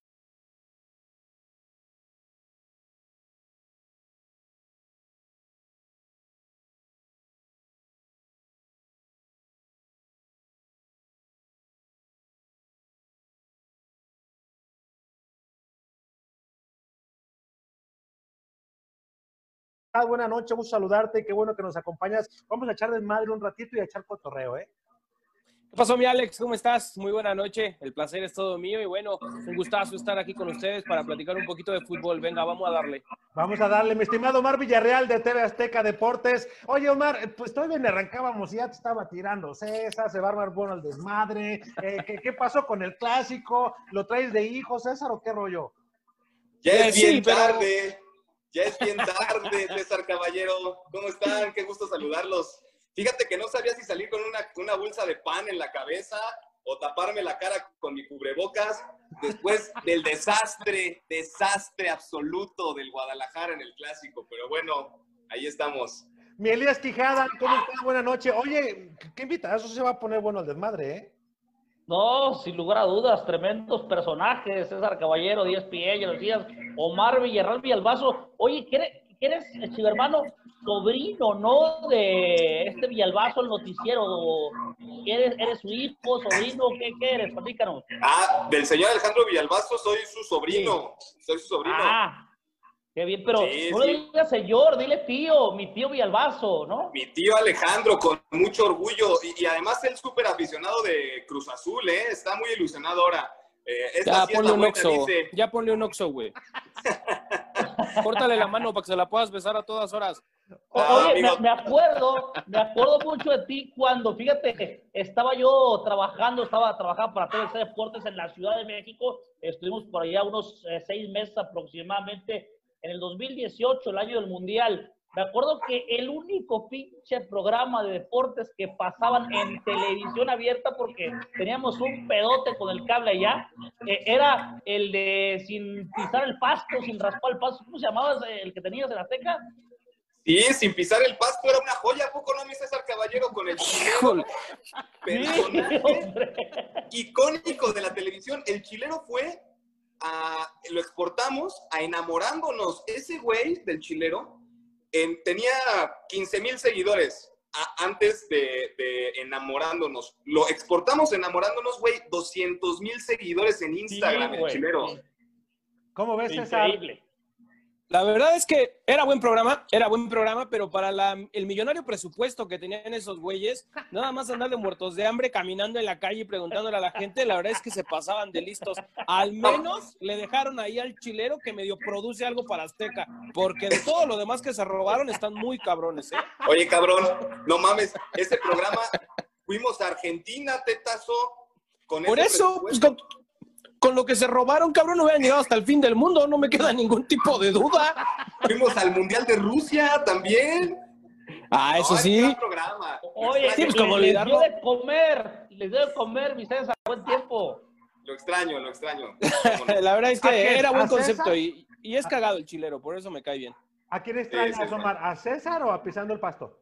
No, extraño a todos, a Te extraño a ti, Alex, que andas allá en Guadalajara. Extraño a mi César Caballero, que lleva metido en su casa como siete meses. este, y a Elías, que por supuesto también cuando estaba por acá. Los extraño a todos, a Sin Pisar. Ha sido como una época complicada, pero mira, nos ha permitido como reunirnos ¿no? En- con estas vías, este, cosa que a lo mejor antes no pasaba. Creo que está, hay cosas positivas también. Sí, y a mí me da gusto que estén con nosotros porque vamos a hablar acerca del clásico, los ecos que dejó. Vi mucha gente enojada, César, Omar, Elías, acerca de lo que pasó al final. De lo futbolístico lo, lo tocamos de entrada porque creo que los madrosos se van a poner buenos al final. No sé qué piensan ustedes sobre lo que hizo Oribe, pero vamos desglosando y entrando por partes. César, ¿qué te pareció el clásico? A mí en lo personal creo que me dejó mucho que desear en cuanto a espectáculo. ¿Tú cómo lo viste? Pareciera que era un partido de pretemporada, de esos amistosos de la pre, pre, pre, pre, Libertadores. ¿A ti qué te pareció?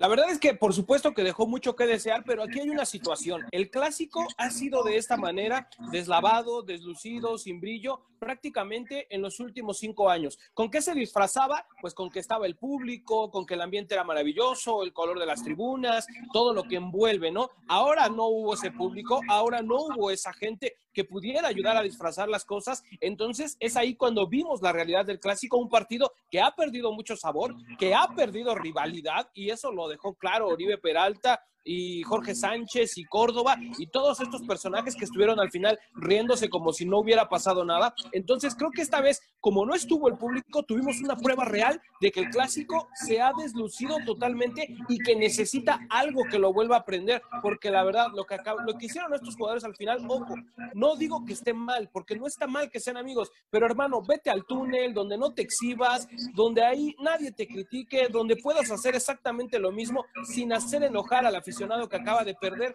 Entonces, esa es la que me parece la parte mala del clásico, que ya hemos visto hoy su realidad. Al no tener al público, el clásico se ha convertido en un partido más. Para ti, Omar, que también te sentí enojado en redes sociales y que obviamente, pues no desaprovechó la, chi, la, la, la chiva hermanista de expresar su sentir, y también los americanistas, porque eres ahora sí como que un foco. Vamos so- sobre Omar, eh, ¿cómo, viviste todo esto y cómo, cómo lo has disfrutado? Porque también sé que te gusta. Sí, sí, mira, la verdad es que, como dice César, el clásico realmente tiene. Yo no, no creo que sean cinco años, porque creo que tuvo una, un buen repunte en cuanto a morbo y en cuanto a interés con Matías Almeida al frente de Chivas y que. No lo ubico, eh, no lo conozco. o sea, tuvo. El, el- en liguillas se enfrentaron, ¿no? Este, por ahí había ese pique entre, entre Chivas y América con Almeida, Guadalajara ganaba cosas. Entonces, creo que en ese momento creo que estuvo bien, pero obviamente no. No estamos viviendo la época de a que a mí me tocó crecer con los clásicos del Bofo, de Cuauhtémoc Blanco, del Venado, de Clever, de, esos jugadores que realmente sí sentían la camiseta. Hoy en día en Guadalajara, me parece que salvo Fernando Beltrán, Toño Rodríguez, el Chapo Sánchez y Brizuela, eh, son los que tienen arraigados los colores del Guadalajara. Y Brizuela, mm, porque lleva cinco años, pero creo que es- es- le hace falta más arraigo a, a los, a los jugadores hoy en día, al, sentimiento, a los colores. Y yo la verdad estoy súper molesto con Oribe Peralta, sobre todo con él, porque si me, si me dijeras, güey, Oribe te hizo campeón de liga, cuando llegó a Chivas fue campeón de goleo, eh, siempre es titular, da un buen rendimiento, ¿no? Lo, lo- tal vez, pero Oribe Peralta no ha hecho nada en el Guadalajara y todavía que salga con eso me parece que se terminó por echar a la, a la bolsa en contra del aficionado. Y, ¿Tú, y en el tema de Oribe Peralta, te lo puedo decir, me parece que ese pinche atraco estuvo todavía más chingón que el de la casa de papel, porque el América lo planeó, pero maravilloso. Les aventó un cabrón que ya no rendía, que cobra como si fuera el presidente y que además, ya te diste cuenta, es un tipo que ve el fútbol primero como negocio, a menos de que se trate de Santos Laguna. De otro modo, para Oribe esto es la chamba, el trabajo y tan tan. Oye, oye, oigan, imagínense a Mauri Vergara. El domingo fue cumpleaños de Amauri, ¿no? Sí, o sea, sí, sí. Yo, yo no sé con qué cara el dueño del equipo, digamos, ve esa foto, ve esa imagen, es tu cumpleaños, lo que era tu papá en el, en el momento que estaba Jorge, Jorge Padre en, en- en Guadalajara, que prohibido cambiar camisetas, prohibido que llegara un futbolista del- de- de directo del América Chivas. O sea, a Mauri yo creo que pasó un cumpleaños muy, muy bajito perfil y medio triste, la verdad, ¿eh? Tú, Elías, ¿qué opinas al respecto? Yo estoy de acuerdo con lo que han expresado también ellos. Yo estoy completamente de acuerdo con lo que decía César Caballero, salvo nada más eh, eh, el final. eh, por ahí yo creo que le- es lo que más estoy de acuerdo. Pero la, real- la realidad de las cosas es que también yo siento que se han hecho demasiadas horas, la verdad, sinceramente, mi punto de vista, a mí me da flojera eh, opinar realmente ya del tema. Lo, lo digo porque lo, lo que pasa en la cancha se queda en la cancha. Estoy de acuerdo con César que tal vez el tema de exhibirse los jugadores eh, estuvo mal, ¿no? Pero yo, yo creo que para hacer tanto ruido, tantas olas eh, en redes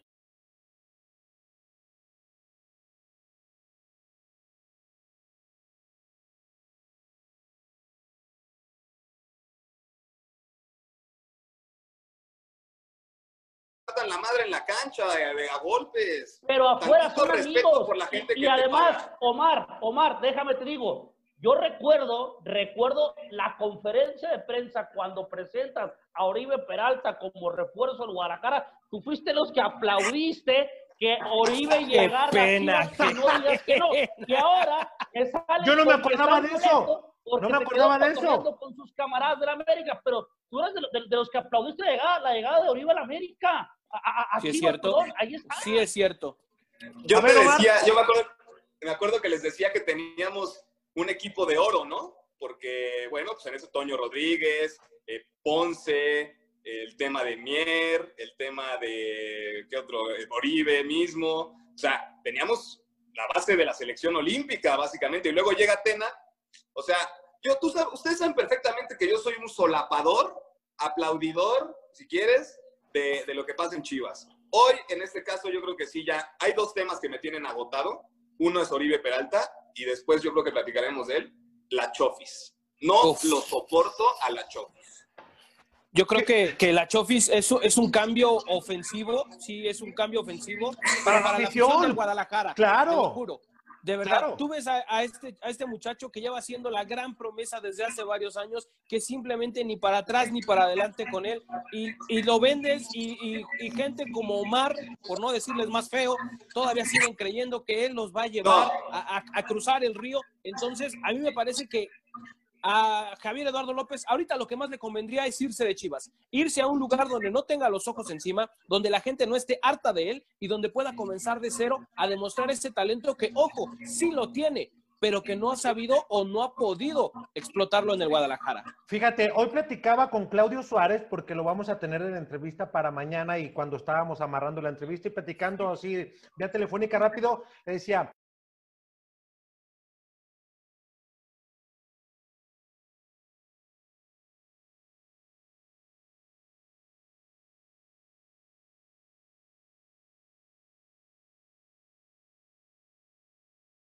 Dice, es un chavo que ya deben de darle oportunidad de que salga, porque a lo mejor la presión mediática que tiene Guadalajara no la soporta, porque a lo mejor el entorno le ha ganado, porque mentalmente no está preparado. Sí tiene mucha calidad, pero solo cuando se decide a darla al público, cuando se decide a dar chispazos en el campo, porque como dice César, calidad tiene, pero ¿cuándo la va a dar en regularidad con el Guadalajara? Y Chivas Omar no está para estar esperando a ningún jugador, llámese como se llame. No, ya, ya ha tenido muchas oportunidades y me parece que es momento de que sin duda alguna tenga su dosis de préstamo al, al que te gusta, La- al Mazatlán, que, que se vaya al Atlas, Querétaro. al Querétaro. Sí, una dosis de préstamo, un año, a ver. La verdad es que yo ya desde que empecé el chofisómetro, porque me empecé a dar cuenta que eso de Messi mexicano era una, una verdadera falacia. ¿Sí te la Este, creíste por algún momento? ¿Te la creíste? Pues era como parte de, era parte de la boruca, ¿no? Si al otro le pero decía Chofis argentino, El- el- eh, a Messi es el Chofis argentino, fíjate. Son, son eh, cinco, cinco, seis partidos que le empecé que, a contar qué es lo que iba a hacer Chofis. O sea, si, por ejemplo, si el partido iba en empate y Chofis entraba y daba una asistencia o gol, le iba a dar tres puntos en el Chofisómetro. Y así. Bueno, ya viendo, analizando todo el torneo, no solamente los cinco o seis partidos últimos, o sea, Chofis tiene 97 minutos en el torneo y no le ha generado un solo punto al Guadalajara. O sea, ya estoy cansado de él. Y también otro, ya- bueno, ya empezaremos a hablar de las limpias que tendría que haber, pero Bueno, Dieter pero- pero es un Villalpando, jugador di- diferente, ¿no, Omar? O sea, que por lo, por lo menos cuando entra a la cancha dices, bueno, esperas que haga un chispazo, algo, un tiro libre, no, una jugada. O sea, Es diferente porque era el- el más gordo de los tiene el 22, yo creo. Y al menos esa puede ser como la esperanza que puede tener eh, el equipo del Guadalajara, la afición. Híjole, yo, no, lo veo. Yo tampoco. Yo tampoco. Yo, como dice Alex, yo creo que ¿a Chofis qué está superado jugador? por lo que es Chivas. Ok, entonces, ¿qué jugador con esas características eh, mexicano creen que pudiera encajar en el Guadalajara? Digo, sin mencionar al Chapo Montes, porque eso es una ilusión. Él se va a retirar el León, ¿eh? O sea, de ahí en más. No, y aparte ya está grande, ya está grande el Chapo ya no. Puede jugar en Chivas, ¿eh? Bueno, pero tampoco es que necesites tener un, de- uno de esos llamados 10 de forma natural. Hay muchos equipos que juegan sin esa posición y que lo hacen bastante bien. No creo o no veo la necesidad de que forzosamente haya que sostener a la Chofis o traer otro cabrón que se parezca a la Chofis, porque entonces hay otras formas de juego, hay diferentes esquemas. Ya el señor Lilini algún día nos abrirá el panorama y nos explicará a todos que él es el que sabe de fútbol, pero yo pienso que no hay necesidad de mantener a Chofis porque tampoco es una posición que sea imprescindible. Tú lo ves en el mundo, el 10 natural ya prácticamente no lo usan en ningún lado. Sí, completamente de acuerdo. Y además, insisto, para estar esperando jugadores, es como platicaba el otro día eh, con alguien del Atlas de la directiva y le dije, güey, si me das una pretemporada como la que le dieron a Conti, te aseguro, cobrando el 25 me cae de madre si no te doy más que él. Por lo menos en garra, en pasión, en entrega, me cae de madre. O sea, tienen una oportunidad de oro y no la saben aprovechar, muchachos. ¿Están de acuerdo? Ahora, Alex, ¿se equivoca Víctor Manuel Bucetich o no? Oye, el caso de Alexis Vega, el, tipo en cualquier momento puede aparecer. Contra Necaxa hizo diferencia. Una jugada, ¿para qué lo sacas, cabrón? Digo, ta- también Bucetich tiene culpa eh, en la lectura del juego. Sí hizo bien en sacar a Molina, que prácticamente Richard Sánchez le ganó todas las pelotas en el medio campo. Eh, el caso de, se dio cuenta que ya le cuesta al Cone Brizuela regresar, por dejó abajo y colocó a. Digo, sí, pero, pero cambios específicos que no pudo prescindir de, que no puede prescindir de jugadores tan importantes como Alexis. Es que, es que si, si- si vamos en un análisis, en un análisis Culichi y César eh, Villalbazo, podemos caer en que a Guadalajara, y me dirá César si, si estoy mal, eh, Villarreal, me, me dirán, a la media cancha, con Dieter Villalpando y también con Molina, nunca se la vieron a Córdoba y a Sánchez. Siempre ellos estuvieron de mandones y creo que ahí se gestó mucho del dominio. Sí, Guadalajara tenía más posesión, pero hasta donde América quería tener dulce, te lo doy y cuando yo pueda, pues a ver qué te puedo hacer daño. Incluso hasta el piojo, ¿no? Ah, Ya como que dando a entender que ya entendió muchas cosas, valga la redundancia, de que el partido estaba ganado, Chivas no tenía ni cómo meter en el segundo tiempo, hasta el minuto setenta y tantos tuvo una llegada importante, entonces dijo, llégame la cantidad de veces que quieras, porque no vas a hacer nada, ¿no? O sea, muy mal en todos los aspectos y América muy bien en su parte, ¿no? Yo algo que no me explico y ustedes me, me- a- quizás me ayuden porque conocen más a fondo el tema de Guadalajara, no entiendo por qué no juega Fernando Beltrán. Me parece que es la- la- el mejor jugador que tiene Chivas en el medio campo, Es el COVID, es el, ¿no? es el El Nene COVID. Beltrán. Entonces, y, le hace mucha falta y se ha demostrado. Entonces, si está en la banca es porque está para jugar. Entonces, no entiendo realmente por qué es que el nene no lo toman en cuenta, tomando en cuenta que, bueno, hoy es un jugador de selección nacional. En este momento está en el CAR trabajando porque su capacidad así le da. Es una incongruencia absoluta de Víctor Manuel Bucetich. Eh, lo que él dice, César, amigos, es de que todavía Beltrán no se ha recuperado al 100% del tema del COVID y tiene broncas en cuanto a la recuperación de los física, ¿no? Ahora, si, como dices, eh, si ya lo lleva a la banca, es porque tiene posibilidades de jugar. Se me hace una incongruencia absoluta del técnico de Chivas que, que, que- que además de que ya lo, lo- lo tiene borrado, porque de la noche a la mañana lo cambió bajo el argumento del COVID, cuando, ok, si no está al 100, pues que juegue 60 minutos, o si no, no lo lleves a la banca ni siquiera Claro. como opción. Estás quitando otra opción en, en el, en el banquillo. Entonces, eh, el tema de la incongruencia, además en el mismo partido contra América, de que, ok, empezaste con Molina y Villalpando, te ves obligado a, sacar a Villalpando y a meter a- al, al Gallo Vázquez. Entonces, si tienes al Gallo y tienes a Beltrán y están en las mismas condiciones, faltando media hora, ¿por qué no, por qué no usar a Fernando Beltrán? Caray, si es, como dicen, la verdad, el mejor fútbol, de los, no el medio, solamente mediocampista, de los mejores jugadores que tiene el plantel. No, y además, eh, eh, lo hablaba, lo, lo que dices, Omar. Aprovechalo, si te da 30, 60, 20, 15, los que tú quieras, aprovechalo. Ahora tienes cinco cambios como para poder hacerlo. Ponlo de inicio y hasta donde Beltrán te diga, hermano, ya no puedo respirar más, ya no me entra gramo de aire en el pulmón. Ah, ok, entonces ahora sí sales, porque ahora tienes todas esas ventanas de cambio que antes no tenías, que ahora puedes aprovechar y que quizás Fernando Beltrán sí te puede dar un soporte y una calidad en el medio campo. Como lo decía Alex, la verdad es que Molina a Benedetti, a Córdoba y a Richard Sánchez solamente les dio el número de la playera durante todo el partido. Siempre estaban un paso delante de él. Les voy, a, les voy a hacer una pregunta, Elías, Omar, César. Este, este Guadalajara, Tomás Boy, Luis Fernando Tena, eh, el, el profe Víctor Manuel Bucetich, ¿han visto un cambio muy importante dentro de los tres? Porque a mí me parece que lo más regular que ha tenido es la irregularidad con los últimos técnicos. ¿Ustedes notan algo diferente, aunque haya llegado el Rey Midas y que tiene poco tiempo?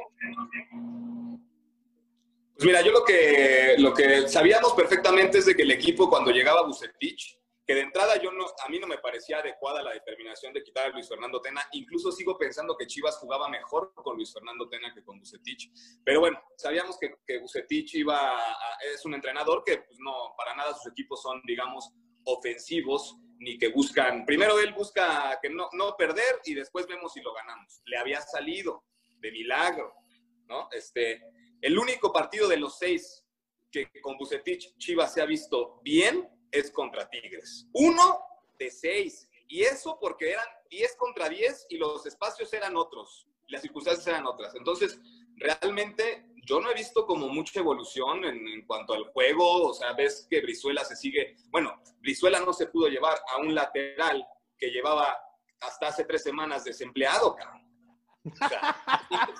Y, y lo puso César Caballero, viste que lo puso en su Twitter, Omar, estaba enojado. Sí, estaba enchilado, estaba enchilado el Omar. Y tiene razón, la verdad es que Luis es muy bueno en la marca, pero sí, cuando menos tenía que haber tenido Brizola una ventaja en el tema físico, de ritmo, no sé. Por Pero Luis, supuesto. Luis sí es muy bueno en el tema de la marca. Regresando al tema de Bucetich, eh, yo no he visto tampoco ningún cambio, e incluso Miguel Herrera lo, lo platicó en la conferencia previo al clásico, de que bueno, al igual que Omar piensa que jugaba mejor Chivas con Tena, pero sí creo que es la opción indicada, porque los equipos de Bucetich lo que necesitan para funcionar es tiempo. Generalmente el segundo torneo de los equipos de Bucetich es mucho mejor al primero de cuando llega. Bucetich no es un tipo que sea eh, un, un- un tipo escandaloso que llega y rompa todo en, en el primer momento, que genere bullicio. No, él se pone a trabajar, él hace un análisis y después, con el paso de los partidos, se va viendo su mano, se va viendo su mejor nivel y yo creo que eso es lo que va a pasar en el Guadalajara. Para mí, la llegada de Bucetich es súper acertada en el cuadro de Chivas, solamente van a estar un poco de tiempo para que veamos lo que estamos acostumbrados de Buce. De lo que casi Ahora- no ¿no? Ahora, mi estimado Alex, eh, César, eh, también eh, eh, Villalbazo, un tema, Bucetich en Chivas no tiene extranjeros, sus equipos tampoco nunca han sido espectaculares y ha tenido extranjeros. El Querétaro de Ronaldinho, me van a decir que ha jugado bien, no, pero para nada, o sea, no, no era eh, ese fútbol vistoso que por lo menos tenía en Monterrey con el Chupete Suazo, hace muchos años con los Tecos, con el León, es un técnico que se la sabe de todas, todas, pero aquí tiene una diferencia muy grande, es que en Guadalajara juega únicamente con futbolistas mexicanos y desde ahí, al no tener esa experiencia, me parece que está mermado y tiene que buscar, la, la- encontrar la diferencia para poder competir ante los grandes equipos del fútbol mexicano y, y por lo menos en sus líneas tratar de, de- de igualar ¿no? esa diferencia que está el extranjero, que la experiencia no la tiene con Chivas, es la primera. También hay que recordar eso, compañeros. Oigan, pero tampoco. Ah, perdón. O sea, tampoco, tampoco, o sea, Chivas, si bien no es el mejor plantel de la liga, o sea, ya que, ya que hemos podido observar a todos y a- muy, muy a fondo, o sea, tampoco es que el Guadalajara, el plantel esté para la basura, ¿no? O sea, es un plantel, un once, un- t- tiene un once muy decente, como para en una repechaje, porque a liguilla directo no va a calificar, va- se va a meter por, por vía del repechaje. Lo, lo sí pondría en tiene- quinto o sexto de la liga, ¿no? En plantel. ¿Estamos de acuerdo? o no? Seguro, seguro, quinto, sexto, sin, sin problema, y, y que además, ya en una instancia de matar o morir, yo creo que el Guadalajara, con los jugadores que tiene, la experiencia, la calidad que tienen muchos de ellos, seleccionados nacionales, Yo creo que Chivas sí puede ir a meterse al volcán, a- a- a- al estadio de Rayados, a, a, CU o al, al Azteca contra América o contra Cruz Azul y pelear dignamente. No, no veo a Chivas campeón este torneo, por supuesto que no, pero sí creo que tiene un plantel como para pelear dignamente y no el papelón que se aventaron en el, en el clásico. O sea, eso, eso creo que sí, tampoco creo que el plantel de Chivas sea una basura total, ¿no? Por supuesto que no. Sí, coincido contigo. Fíjate, mencionabas tú algo de los partidos en los cuales había actuado Guadalajara y tenía, hasta este momento, ha tenido al rival en cuatro ocasiones en inferioridad numérica. Cuatro, de las cuales solamente en dos ha podido obtener el triunfo. Frente a Necaxa, que sabemos la historia, un Alexis Vega inspirado, con un pase para Uriel Antuna y después él cerrando ya de último minuto. Y frente al San Luis, otra pincelada individual, hay que recalcarlo, del Chicote Calderón que la manda a guardar. O sea, no ha sabido Guadalajara aprovechar esa superioridad o inferioridad numérica del, del rival a- a- para su, su- su favor, para su beneplácito. Y futbolísticamente el equipo ha jugado durante más de un tiempo, para no dar números exactos, con un rival que se ve mermado y que no sabe sacarle provecho. Las bandas, costó mucho Uriel Antuna, yo creo que le picaron los ojos muy feo a Ricardo Peláez y también a Mauri Vergara, porque ¿quién les va a dar los 11 millones de dólares que les costó? Nadie. Por un, por, por- por un ejemplo, ¿no? Y en el caso, Pero no lo, vas- no lo vendas, no lo vendas, Antuna no lo vendas todavía. Aunque intercambie camisas con los de América y no sepa lo que es la tradición rojiblanca, y, y- y aunque le guste el tamarindúo y todo el rollo, ¿no le hace? Es un tipo que, eh, digo, lleva, ¿no? Siete, ocho meses en, en Chivas. A Antuna yo creo que todavía le, le- lo puedo aguantar más. Este, y además, si Gerardo Martino, que es el técnico de selección, que además es un güey, es un, perdón, es un profesor que dirigió a, a Lionel Messi y, y vio a Antuna y lo visoreó y le ha convencido, creo que algo debe de tener. Algo No, no, no, me, parece que estás exagerando, porque también... Antuna, pero le han faltado los centros. Ahora, en movimientos tácticos, señores, me parece que ya el Conde Brizuela tiene que ir a la banca. eh, La oportunidad como titular, al menos en los próximos partidos, es para Jesús el Canelo Angulo, ¿eh? muchacho que ha demostrado muy buenas cosas como revulsivo, tal vez en el clásico, pues no, no le fue tan bien, ¿no? Pero, pero en otros partidos ha respondido. Yo, yo creo que, Omar, regresando al tema de Antuna, yo creo que estás exagerando, porque a mí no me parece tan buen jugador o, o- tan gran prospecto como hoy lo estás vendiendo, porque si tú te fijas, Ariel Antuna, Uriel Antuna, perdón, siempre brilla nada más contra Martinica, contra Guatemala, contra El Salvador. Esa es, islas. la- ese es ahí donde realmente destaca. Estuvo en Holanda, que es una liga de desarrollo, en un equipo pequeñito donde tenía todos los minutos del mundo y tampoco hizo absolutamente ni madres. Entonces, si está ahí con el profesor Martino, como tú lo llamas, es porque tuvo unos buenos partidos con el Galaxy y nada más, ¿eh? Y ha demostrado contra el cuadro de las Islas y de CONCACAF.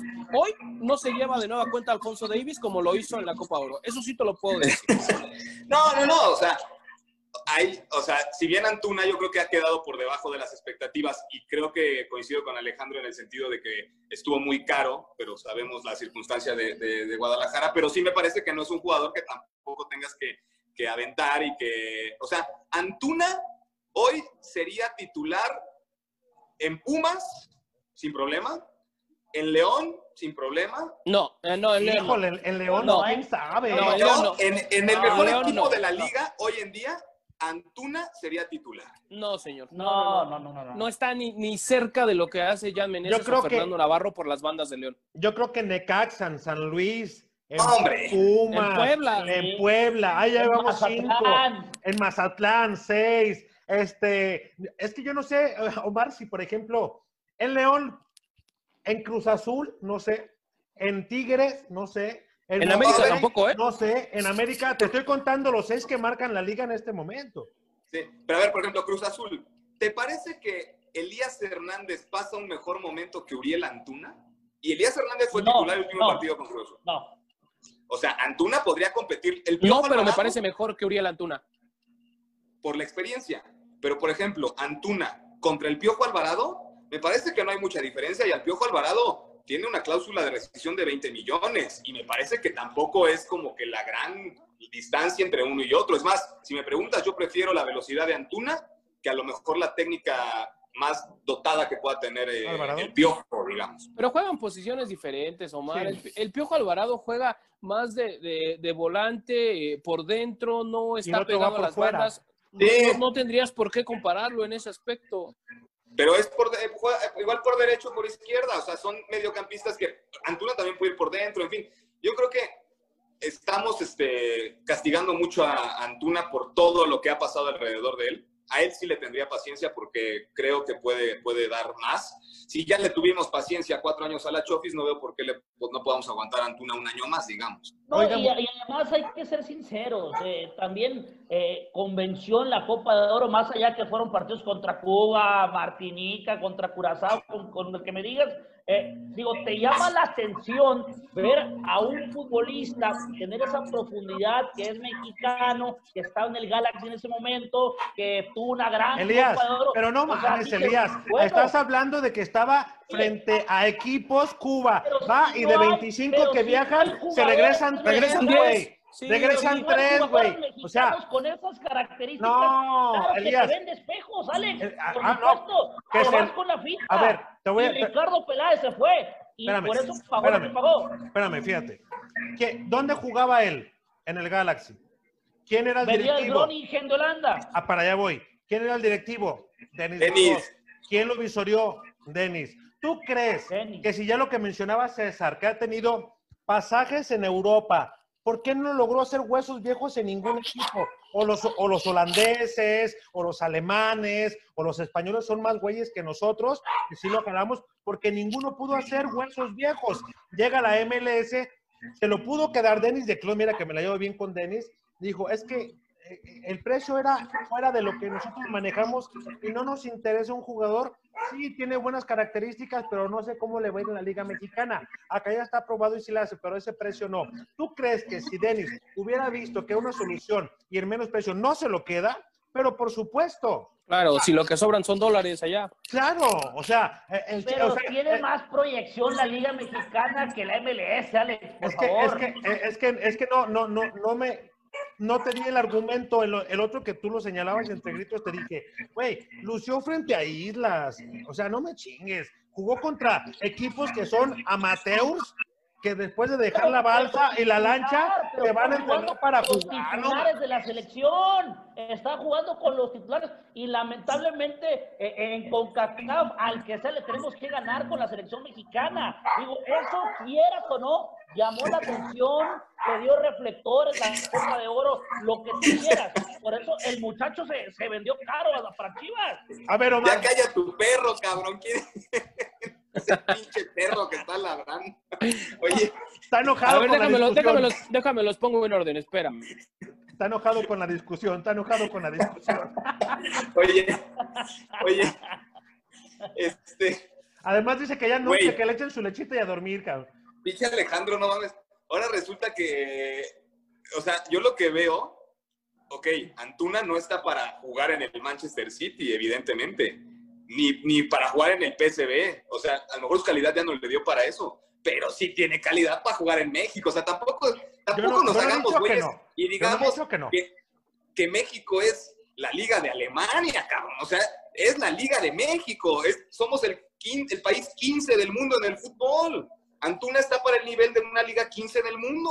O sea, Sí, yo, yo, yo digo que sí tiene calidad, eso yo nunca lo metí o lo puse en duda, más bien que si él no pudo quedar, quedarse en Europa fue por algo, ¿no? Que no pudo hacer huesos viejos. Vamos ¿por qué a no tiene calidad para estar en Europa? Te voy- no, te voy a decir Comprobado. otra cosa. Te voy a decir otra cosa también que es más importante y que lo voy- viene a rematar en Chivas, de que su mentalidad quizás no le ayuda para estar rompiendo paradigmas o para ir más allá del parámetro que ya tiene. Y me explico. Con Guadalajara, la presión es mediática y es muy importante. La conocemos todos cómo se ejecuta en Guadalajara. Pasa algo y ¡pum! Es un golpe mediático. Y acá el tema es que cuando llega él a Chivas, pues como que le falta información para que no le vamos a pedir que tenga el ADN, que bien que ya llegó la mascota. Ahí está, mira. Ya, para que puedan platicar. Se puso loca de escuchar tantas sandés de Omar.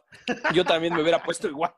Pero yo creo que sí tiene, yo creo que sí tiene calidad, Omar, de verdad sí tiene, pero yo creo que faltó un poco de, de orientarlo de lo que significa Guadalajara y que no es lo mismo que en Estados Unidos. En la MLS me decía Denis, Mira, en la MLS priorizamos el contratar de media cancha para adelante y no metemos tanta calidad atrás. Por eso hay tantos goles, porque es espectáculo. Y también me decía Osvaldo Lanil la otra vez que platicábamos, dice, es que acá eh, son pocos los defensas que ganan muy buena plata. Más bien se la pagan de, de media cancha hacia el frente, ¿no? Porque se Claro. más de esa posición. Entonces, eh, ahí abono también a lo que decía Elías, sí entendible que haya lucido. Sus cualidades son únicas, insisto, en el fútbol, pero siempre y cuando sepa capitalizarlas y llevarlas, ¿no? Un tipo que te corre la milla y que tiene una potencia en corto, son muy pocos como él. Ahora, hay que hacerlo que produzca en beneficio del equipo y que sus centros sean más adecuados, ¿no? Porque, ¿se acuerdan de Marco Parra, guardando distancias futbolísticas?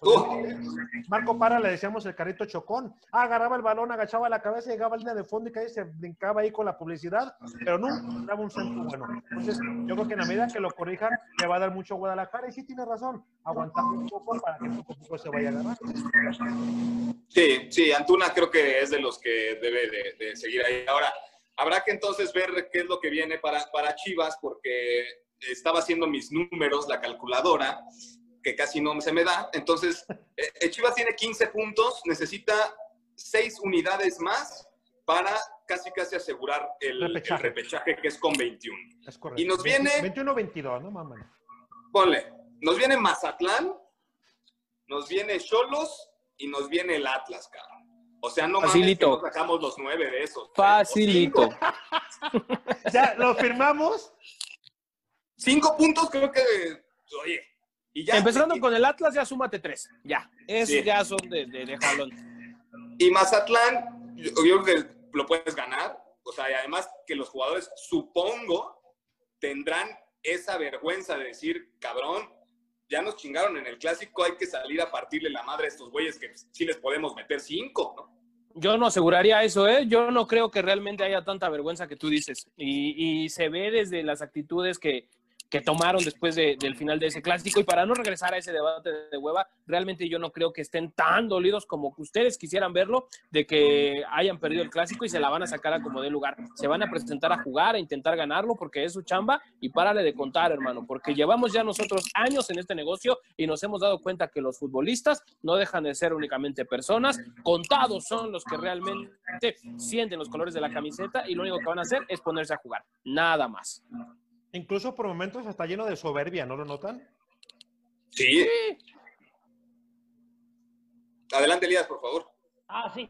No, sí, di- digo, yo, yo- yo- me, me parece que no, Mazatlán no es un parámetro, ¿no? Para estos eh, partidos que, esta seguidilla de partidos que se le viene al Guadalajara. Como tú decías, eh, Omar, de aquí puede ser el despegue, el despunte para este conjunto de Chivas y que, lo que estos puntos son los que lo pueden catapultar ya de, de- de plano a la reclasificación. Como decías, no va a calificar en los cuatro arriba, pero atención con el Mazatlán FC, también porque hay un equipo, ese equipo que da unos partidos que dices tú, un empatito de 0-0, de 1-1, que cuidado, ¿eh? Porque por ahí eso, ese tipo de equipos siempre se le indigestan al Guadalajara. Y atención con el Chino Huerta, que una locura, pertenece a Chivas, están pidiendo 10 millones de dólares por, este, por una temporada. Dios mío, el Guadalajara está cobrando todas las que le han hecho a lo largo de... Elías, años, los ¿no? que- No, los Fue que una cláusula para, para que nadie la pague, para que Exacto. asegurar que Los regresara. que por tenemos tanto tiempo en eso. este medio, que ya te lo expliqué, Culichi,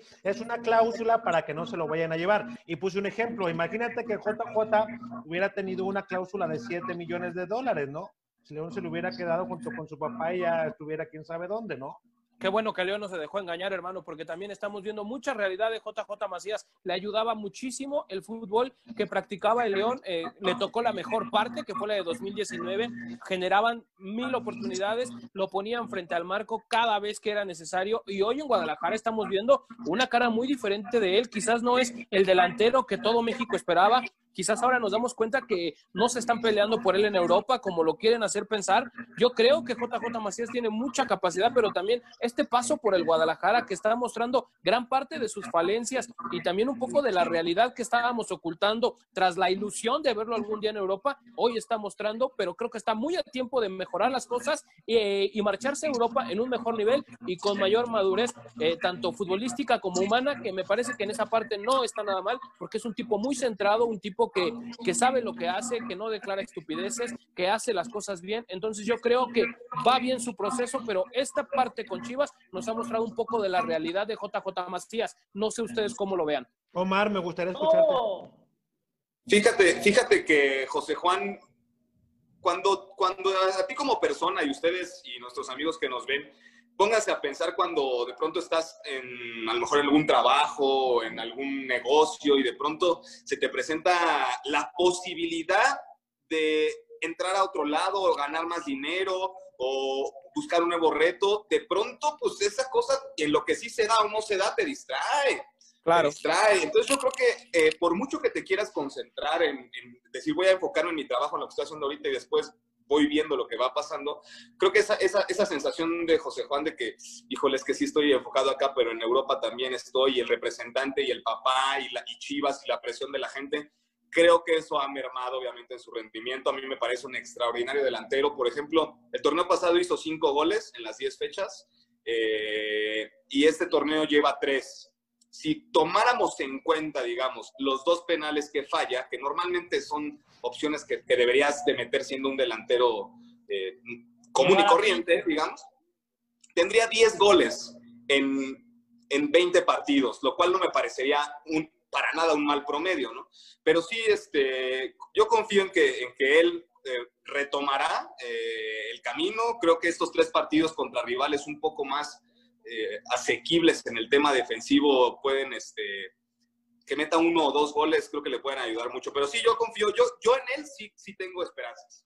Y, y- y es bueno lo, lo que dice Omar, que, que ya haya pasado toda esta efervescencia de marcharse a Europa como de lugar. Creo que un año más en Guadalajara le va a caer de maravilla para terminar de, de forjarse y para terminar de, de hacerse como delantero y entonces sí marcharse a Europa con una mejor formación futbolística. Yo es así como lo veo, para que no sea, ok, lo lograste colocar y tengamos un nuevo Diego Laines, ¿no? Que se fue para allá y le ha costado un mundo de trabajo a pesar de las grandes condiciones que tiene, porque le faltó esa parte de terminar de forjarse y creo que este año en Guadalajara a JJ Macías le caerá de maravilla. Si se va a Europa, ojalá que sea hasta el próximo junio. Elías. Pero que también César, eh, Diego Lainez no ha tenido las oportunidades eh, que debería tener, eh, pero bueno, es, es otro tema. En el caso de JJ Macías, eh, me parece, coincido completamente con ustedes, el tema mental de irse a Europa le ha costado bastante. Y, y también, siendo sinceros, tampoco es el delantero matón y contundente que, que hemos visto en, en otras épocas de- del centro delantero mexicano. Tampoco es, Claro. es ese delantero, hay que, hay que decirlo con todas sus letras. Digo, le falta mucho por aprender. Es un muchacho que tiene muchas condiciones, que en León, sobre todo, demostró su más alto nivel futbolístico, siendo titular en un equipo que junto con Ángel Mena, me parece, se terminó de, de forjar en aquel entonces, pero ahora el peso de hacer goles recae esa responsabilidad a JJ Macías que me parece todavía todavía no le puede recaer al 100%. Ya veremos que puede recuperar en las próximas jornadas, vienen partidos a modo, lo decía eh, Villalbazo, veremos si, si puede hacer algo algo importante JJ Macías, pero yo creo firmemente que seguirá siendo el centro delantero de Guadalajara porque no hay otro. Hay que seguirle dando el crédito y la confianza porque no hay otro más que JJ Macías. Al haber aceptado él eh, ser el centro delantero y que le prometió una titularidad y que se la han cumplido, él tiene toda la responsabilidad, Elías. Yo creo incluso eh, que esta, mencionaban los dos penales, eh, Omar, pero también ha fallado dos mano a mano, ¿no? Creo que el clásico era un partido tan importante la que tuvo porque pudo haberle dado otro rumbo al cotejo y a lo mejor quizá hasta ver más espectáculo la que falla el mano a mano con Memo Ochoa, ¿no? Quiso ser un Pikachu y pues terminó haciendo el ridículo. Yo creo que eh, le va a ayudar mucho todo esto que pasó. Es un chavo que tiene su preparador físico, que tiene su psicólogo, que tiene su la gente que les encarga de su nutrición, de sus alimentos que se lo preparan. Es un tipo que diario se está cultivando, leyendo, estudiando y esto que le sucedió en el clásico creo que le va a ayudar mucho a madurar, le da rápido la vuelta a las cosas. Y dijéramos, ¿no? Ojalá, como decía César, también Omar, que esta, este gusanito de irse a Europa, porque ahorita decimos, con la mente en Europa y, y su fútbol tan cerca del tapatío, ¿no? Tan lejos de Europa y tan cerca del tapatío. Una, así como que una combinación media rara, pero sí urge que Guadalajara y él se pongan las pilas. A mí me parece triste que un equipo como Chivas, ya durante cinco torneos después del título de Almeida, no lo veamos en liguilla. Me parece que no abona mucho al fútbol mexicano, no sé qué piensan ustedes. Yo lo creo también porque me parece que es importante que el Guadalajara esté en la liguilla, como es importante que generalmente estén los equipos, los llamados grandes, que son los, populares del fútbol mexicano, siempre le dan un, sabor diferente a la fiesta grande del fútbol mexicano y no porque otros equipos que a veces llegan en su lugar no lo merezcan, sino que siempre lo hará más atractivo y lo hará eh, de mejor sabor tener a todos estos equipos, además de que ya sabemos que si Chivas está bien, dicen los, los históricos o los románticos de este deporte en México, hablará de que el fútbol está bien. Entonces, me parece que a mí Guadalajara es importante que siempre esté en la liguilla porque es un, un equipo que anima, es un equipo al que viste derrotarlo en la liguilla que debe enfrentar por todo lo que encierra el Guadalajara y porque generalmente siempre las termina dando contra el América, ¿no? Entonces creo que todo eso ya reunido, Chivas no puede faltar. Omar. Sí, sí, sin duda alguna la liguilla extraña a las Chivas. Lo que tiene el Guadalajara es que cuando entra a la liguilla en los últimos años, que no han sido muchas liguillas y que esto es a lo mejor van cinco, pero que antes de Almeida habían pasado otras cinco o tres años que no se clasificó. Pero el Guadalajara cuando entra a la liguilla, entra a ser candidato, ¿no? Eh, con, Almeida pasó, con Chepo de la Torre que, lo salvó del descenso y que llegó a una semifinal, si bien con Almeida también de pronto quedó fuera contra el América, pero siempre anima y, y, y mete mucho más al aficionado, a la gente, la emociona y involucra a 40 millones de personas más que están al pendiente de lo que pasa en la liguilla. Yo me acuerdo en la de la última liguilla, en la del diciembre del 2019, cuando estaban Necaxa, Monarcas, eh, América y ¿quién era el otro? Este, Monterrey. Monterrey. Eh, pues con la liguilla en semifinales con Monterrey, Monarcas y Necaxa. Puta. Sí, no. O sea, estaba, América, la, América rescató esa liguilla y la final, por supuesto, porque además era en casa, pero, o sea, los otros, Imagínate Monarcas Necaxa en la final. Chingate. Ni ustedes que la transmiten la iban a ver. Bueno, conozco de una que sí iba a estar ahí. Yo también conozco a una que la iba a ver. De Tania Venturilla Pero- no van a estar hablando, ¿eh? No, amigo. Pero ni ustedes la iban a ver. Ella, ella, fíjate que ella ya tiene la plaza de Mazatlán, ¿eh? No, la- hombre, no la- la suelta. La he visto muy metida, mi amiga, ¿eh? La he visto muy metida ya. Sí, sí, totalmente de acuerdo. A ver, una pregunta así, ya casi de salida. César, digo que califica a Guadalajara entre el 5, 6 y 7 de, de- en repechaje. ¿Tú qué pronóstico ves en Guadalajara en liguilla? Yo creo que el Guadalajara entra al repechaje por ahí del sitio 9 o 10. Me parece que no va a llegar más arriba de eso, a, a pesar de, de que les viene una parte, digamos, no tan fuerte del calendario. Y ya estando ahí jugando a un partido, hermano, la verdad es que es Todo difícil pasa. darte un pronóstico porque todo puede pasar, un error, una mala noche o una buena noche de los delanteros de Guadalajara. Entonces, creo que Guadalajara va a estar ahí en el repechaje y si se mete a la liguilla, por supuesto que será un rival de cuidado por todo lo que Guadalajara encierra. De ahí en fuera, creo que tenemos que esperar a ver si Bucetich le puede encontrar la cuadratura al círculo en estos partidos que faltan. De esa se va a desprender otra, pero antes necesito que me conteste Omar. Mira, yo creo que Chivas va a estar, para calificar directo tendría que ganar cuatro de seis partidos, lo cual no creo que vaya a suceder. Entonces, eh, va, va al repechaje.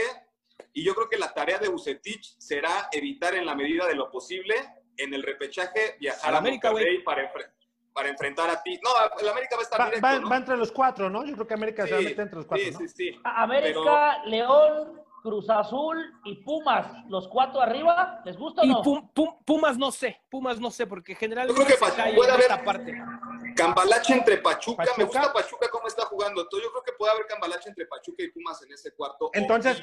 Omar, dices que entra en repechaje también, ¿verdad? al repechaje y, y- y mucho dependerá de que entre a los ocho ya a liguilla, liguilla, siempre y cuando no tenga que viajar a Monterrey para jugar con Rayados o Tigres, porque creo que ahí sí no sé si alcance. ¿Lo das del 5 al 8? Eh, lo veo en el 8, en el, en el 8-9. Yo creo que va a ser el 8 contra el 9. Co- co- co- coincides con César entonces, más o menos en parámetro. ¿Tú, Culichi? Sí. No, igual, igual, me- media tabla, ¿eh? Media tabla se mete sin problemas a, a la reclasificación, le va a alcanzar con un empate, una que otra victoria, por ahí, de puntito en puntito me parece que, que le va a alcanzar. Ya en el repechaje, ahí sí tengo mis dudas, sobre todo en el manejo del partido, como le ha pasado pues estas últimas jornadas. ¿eh? Guadalajara con Budatis no ha sabido, eh, le ha fallado el manejo de partido. Yo creo que ahí la liguilla sí, de ahí de la- del repechaje no, no pasa, ¿no? Oye, entonces, eh, César, para ya darle, irla, ir- irle buscando ya la salida a esto. Se habían planteado ellos, Omar Elías, Ricardo Peláez, para ponerle nombre y apellido, que iban a pelear por entrar en los primeros cuatro, que iban a ser protagonistas, que iban a tener la mejor defensa, que iban a ser de las mejores ofensivas. Al no entrar en los primeros cuatro y sin estos condimentos que nos había vendido en su proyecto inicial, es un fracaso de entrada que no eh, ocupe uno de los lugares que ellos dijeron, la gestión hasta este momento de Peláez. Mm, si lo vemos desde ese punto de vista, si tomamos esa base, me parece que sí, porque también aparte eh, Ricardo invirtió muchísimo dinero en refuerzos y son jugadores que hasta el momento no han pesado dentro del terreno de juego. Ahora, si nos vamos al otro lado y Chivas entra de nueve y se despacha al que le toca en el repechaje y siga avanzando y por ahí levante el título, ni quién se vaya a acordar, hermano, de los números, de lo que gastaste, ni de ni madres más. Se van a acordar de que sumaron una nueva estrella al escudo y que empataron al América y esto y esto. Entonces, para, para calificar de fracaso, creo que sí tenemos que esperar a que termine nuestro benevolente torneo porque Chivas tendrá esa oportunidad de poder meterse a la liguilla y te repito, si hace un buen papel en la liguilla, puede llegar al título, nadie se va de todo lo que estamos hablando en este momento. ¿Coincides, Omar? Totalmente, totalmente, totalmente. A mí me vale madre si entramos 12 y levantamos la copa. O sea, honestamente. Y a la Claro. gente también. A la gente también, al aficionado también. Yo Claro, no conozco claro. un aficionado de Chivas que diga, no, es que entramos 12 y fuimos campeones, qué triste. No, cabrón, pues claro que no. Como, co- 12, como con Chepo, ¿te acuerdas? Los partidos que era la 2006, trilogía con- a que contra el Veracruz. Contra el Veracruz, la trilogía con Veracruz. cabrón. Sí, ¿no? Entonces, eh, yo creo que si las cuentas al final, habrá que ver cómo Chivas se desempeña en, tanto en el repechaje como en la liguilla, por ahí. O sea, a lo mejor en cuartos de final te topas con el América y lo echas, y en semifinales te echa el Cruz Azul. La gente lo, digamos, habrá que ver las formas. Pero si en el repechaje te echa el Puebla en el Akron, cabrón, pues ahí, entonces ahí va a ser. ¿no? O sea, Totalmente de acuerdo. dependerá, dependerá. Elías, No, sí, y- yo sinceramente no, no, no creo, la verdad, me, me parece, no, creo que sea un fracaso porque por lo menos la inversión se hizo y se buscó. Por lo menos dices, oye, algo diferente, llegó el Antuna, llegó Angulo, eh, tal vez el caso de Peña que, y de Madueña que prácticamente pues no, no dieron absolutamente nada, pero por lo menos se buscó y se gastó a hacer algo diferente que no se hacía eh, varias temporadas atrás. Para mí no es tanto un fracaso, no, no, no, lo veo por- esa perspectiva, pero también sí creo firmemente que, que la, la ausencia de Víctor Guzmán, yo creo que ese jugador, por ejemplo, le hubiera dado otra dinámica al Guadalajara, digo, un tema extracancha que lamentablemente no lo alejó de estar en Chivas, pero no, no creo al 100% yo, yo que sea un fracaso, porque por lo menos se le buscó y se intentó algo diferente que no se había hecho. Digo, ya se probó, no funcionó, pero, pero bueno, ¿no? Bueno, cuando termine el torneo, muchachos, los voy a invitar para hacer otra conexión con la gente de la Chorcha y vamos a ver qué tanto tuvimos de certeza, ¿no? Cómo entró el equipo, cómo se desenvolvió y si fue fracaso o no. Por lo pronto, muchachos, eh, quiero agradecerles, César, que nos haya regalado tu tiempo.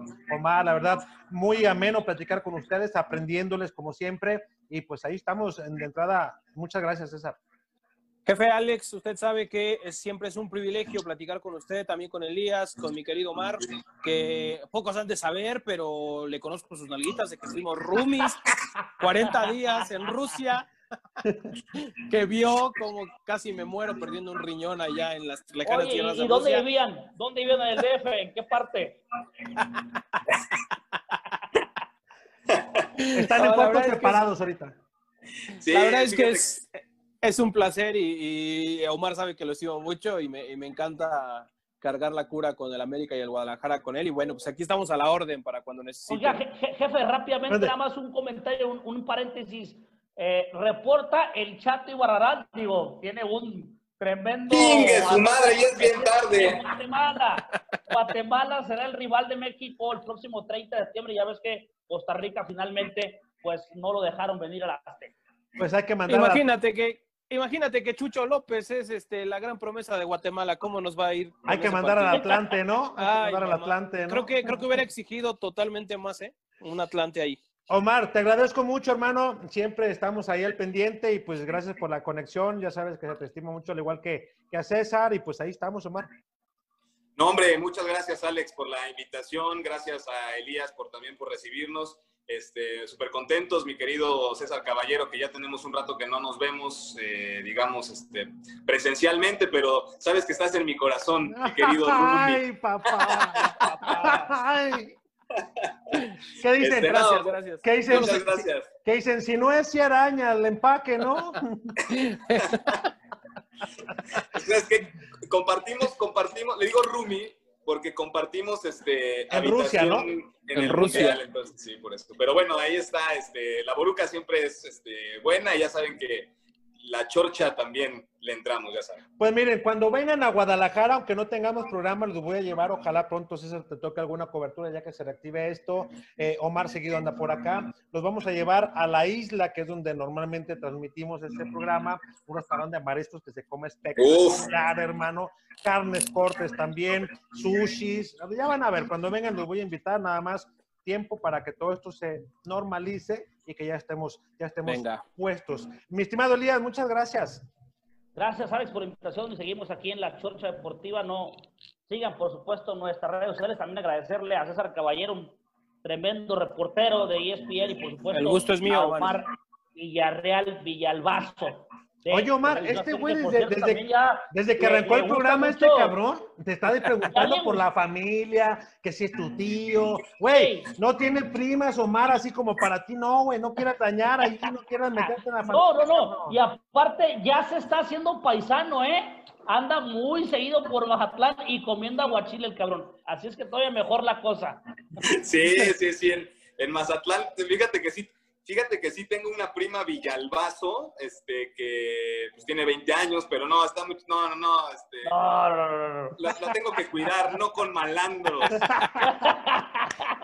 Bueno, pues eh, muchas gracias a usted que nos observó, gracias a todos, gracias a César Caballero de ESPN, a Omar Villarreal Villarbazo, compañero de Tebasteca Deportes, a Elias Quijada de la Octava, y un servidor, Alex Ramírez, le agradecemos. Mañana vamos a tener a Claudio Suárez, va a hablar de todo, dice que no hay línea de ningún aspecto, así que vamos a tener también una conexión con él. Muchachos, gracias, buena noche. Saludos. Abrazo, que estén muy bien. Saludos. Somos una empresa especializada en la comercialización de autopartes para transmisión manual y diferencial para vehículos nacionales e importados. Manejamos las mejores marcas, calidad y todo ese equipo original. Tenemos desde la pieza más pequeña que se les dañe hasta una caja o un diferencial completo. Llámanos al 3619-1437. Aseguramos que si no lo pides antes de las 6.15 de la tarde, ese mismo día se embarca. Somos una empresa.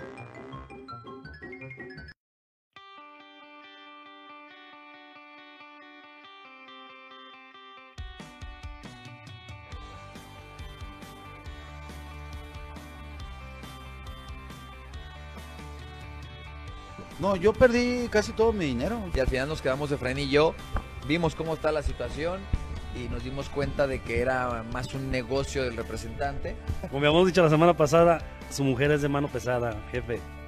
Si conoces al gallote, al Sí, chiquilín. claro, claro, Juan Manuel, claro. Yo, yo lo veo como Sí, sí, Como de tres veces nosotros, pero mira. Buena no hay chaparrita también. que no saca, no, le ponen una chinga. Sí, Uh, buenísimo. No, pues un gusto tener aquí a Héctor, Héctor Reynoso, uno de los, de los últimos históricos del Guadalajara, de los, de los que ya no hay, de esos de entrones, de que, que entraban y amarraban el partido desde la primera entrada, ¿no, Héctor?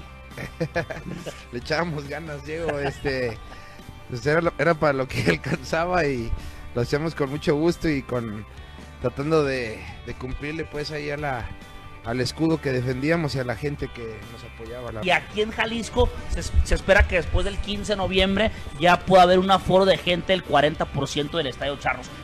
Con público restringido en cierto porcentaje, a finales de octubre Sí. pudiera haber gente en los estadios en la Liga MX. No, pues es que Tiva, si, si hablan con él, Tiva se convirtió en un buen central. Llevan tres, par- tres Mi jornadas hablando pollito lo estimo mucho más, pero mi pollito es más de empuje, ¿no? Así de, ah, como le gusta, así de... Es más de braveta, ¿no? Más Sí, de pero tribunero, Tiva- ¿no? Pero voy a estar agradecido que con, con Jorge en paz descanse. Eh, Al rato te voy a dar, vas a ver. Oh, eh, el otro que Mira, en el calzones, en calzones el ensayo.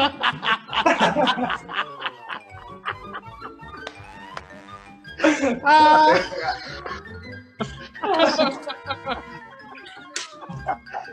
¿Y quién crees que va a editar, chiquis? Espérate.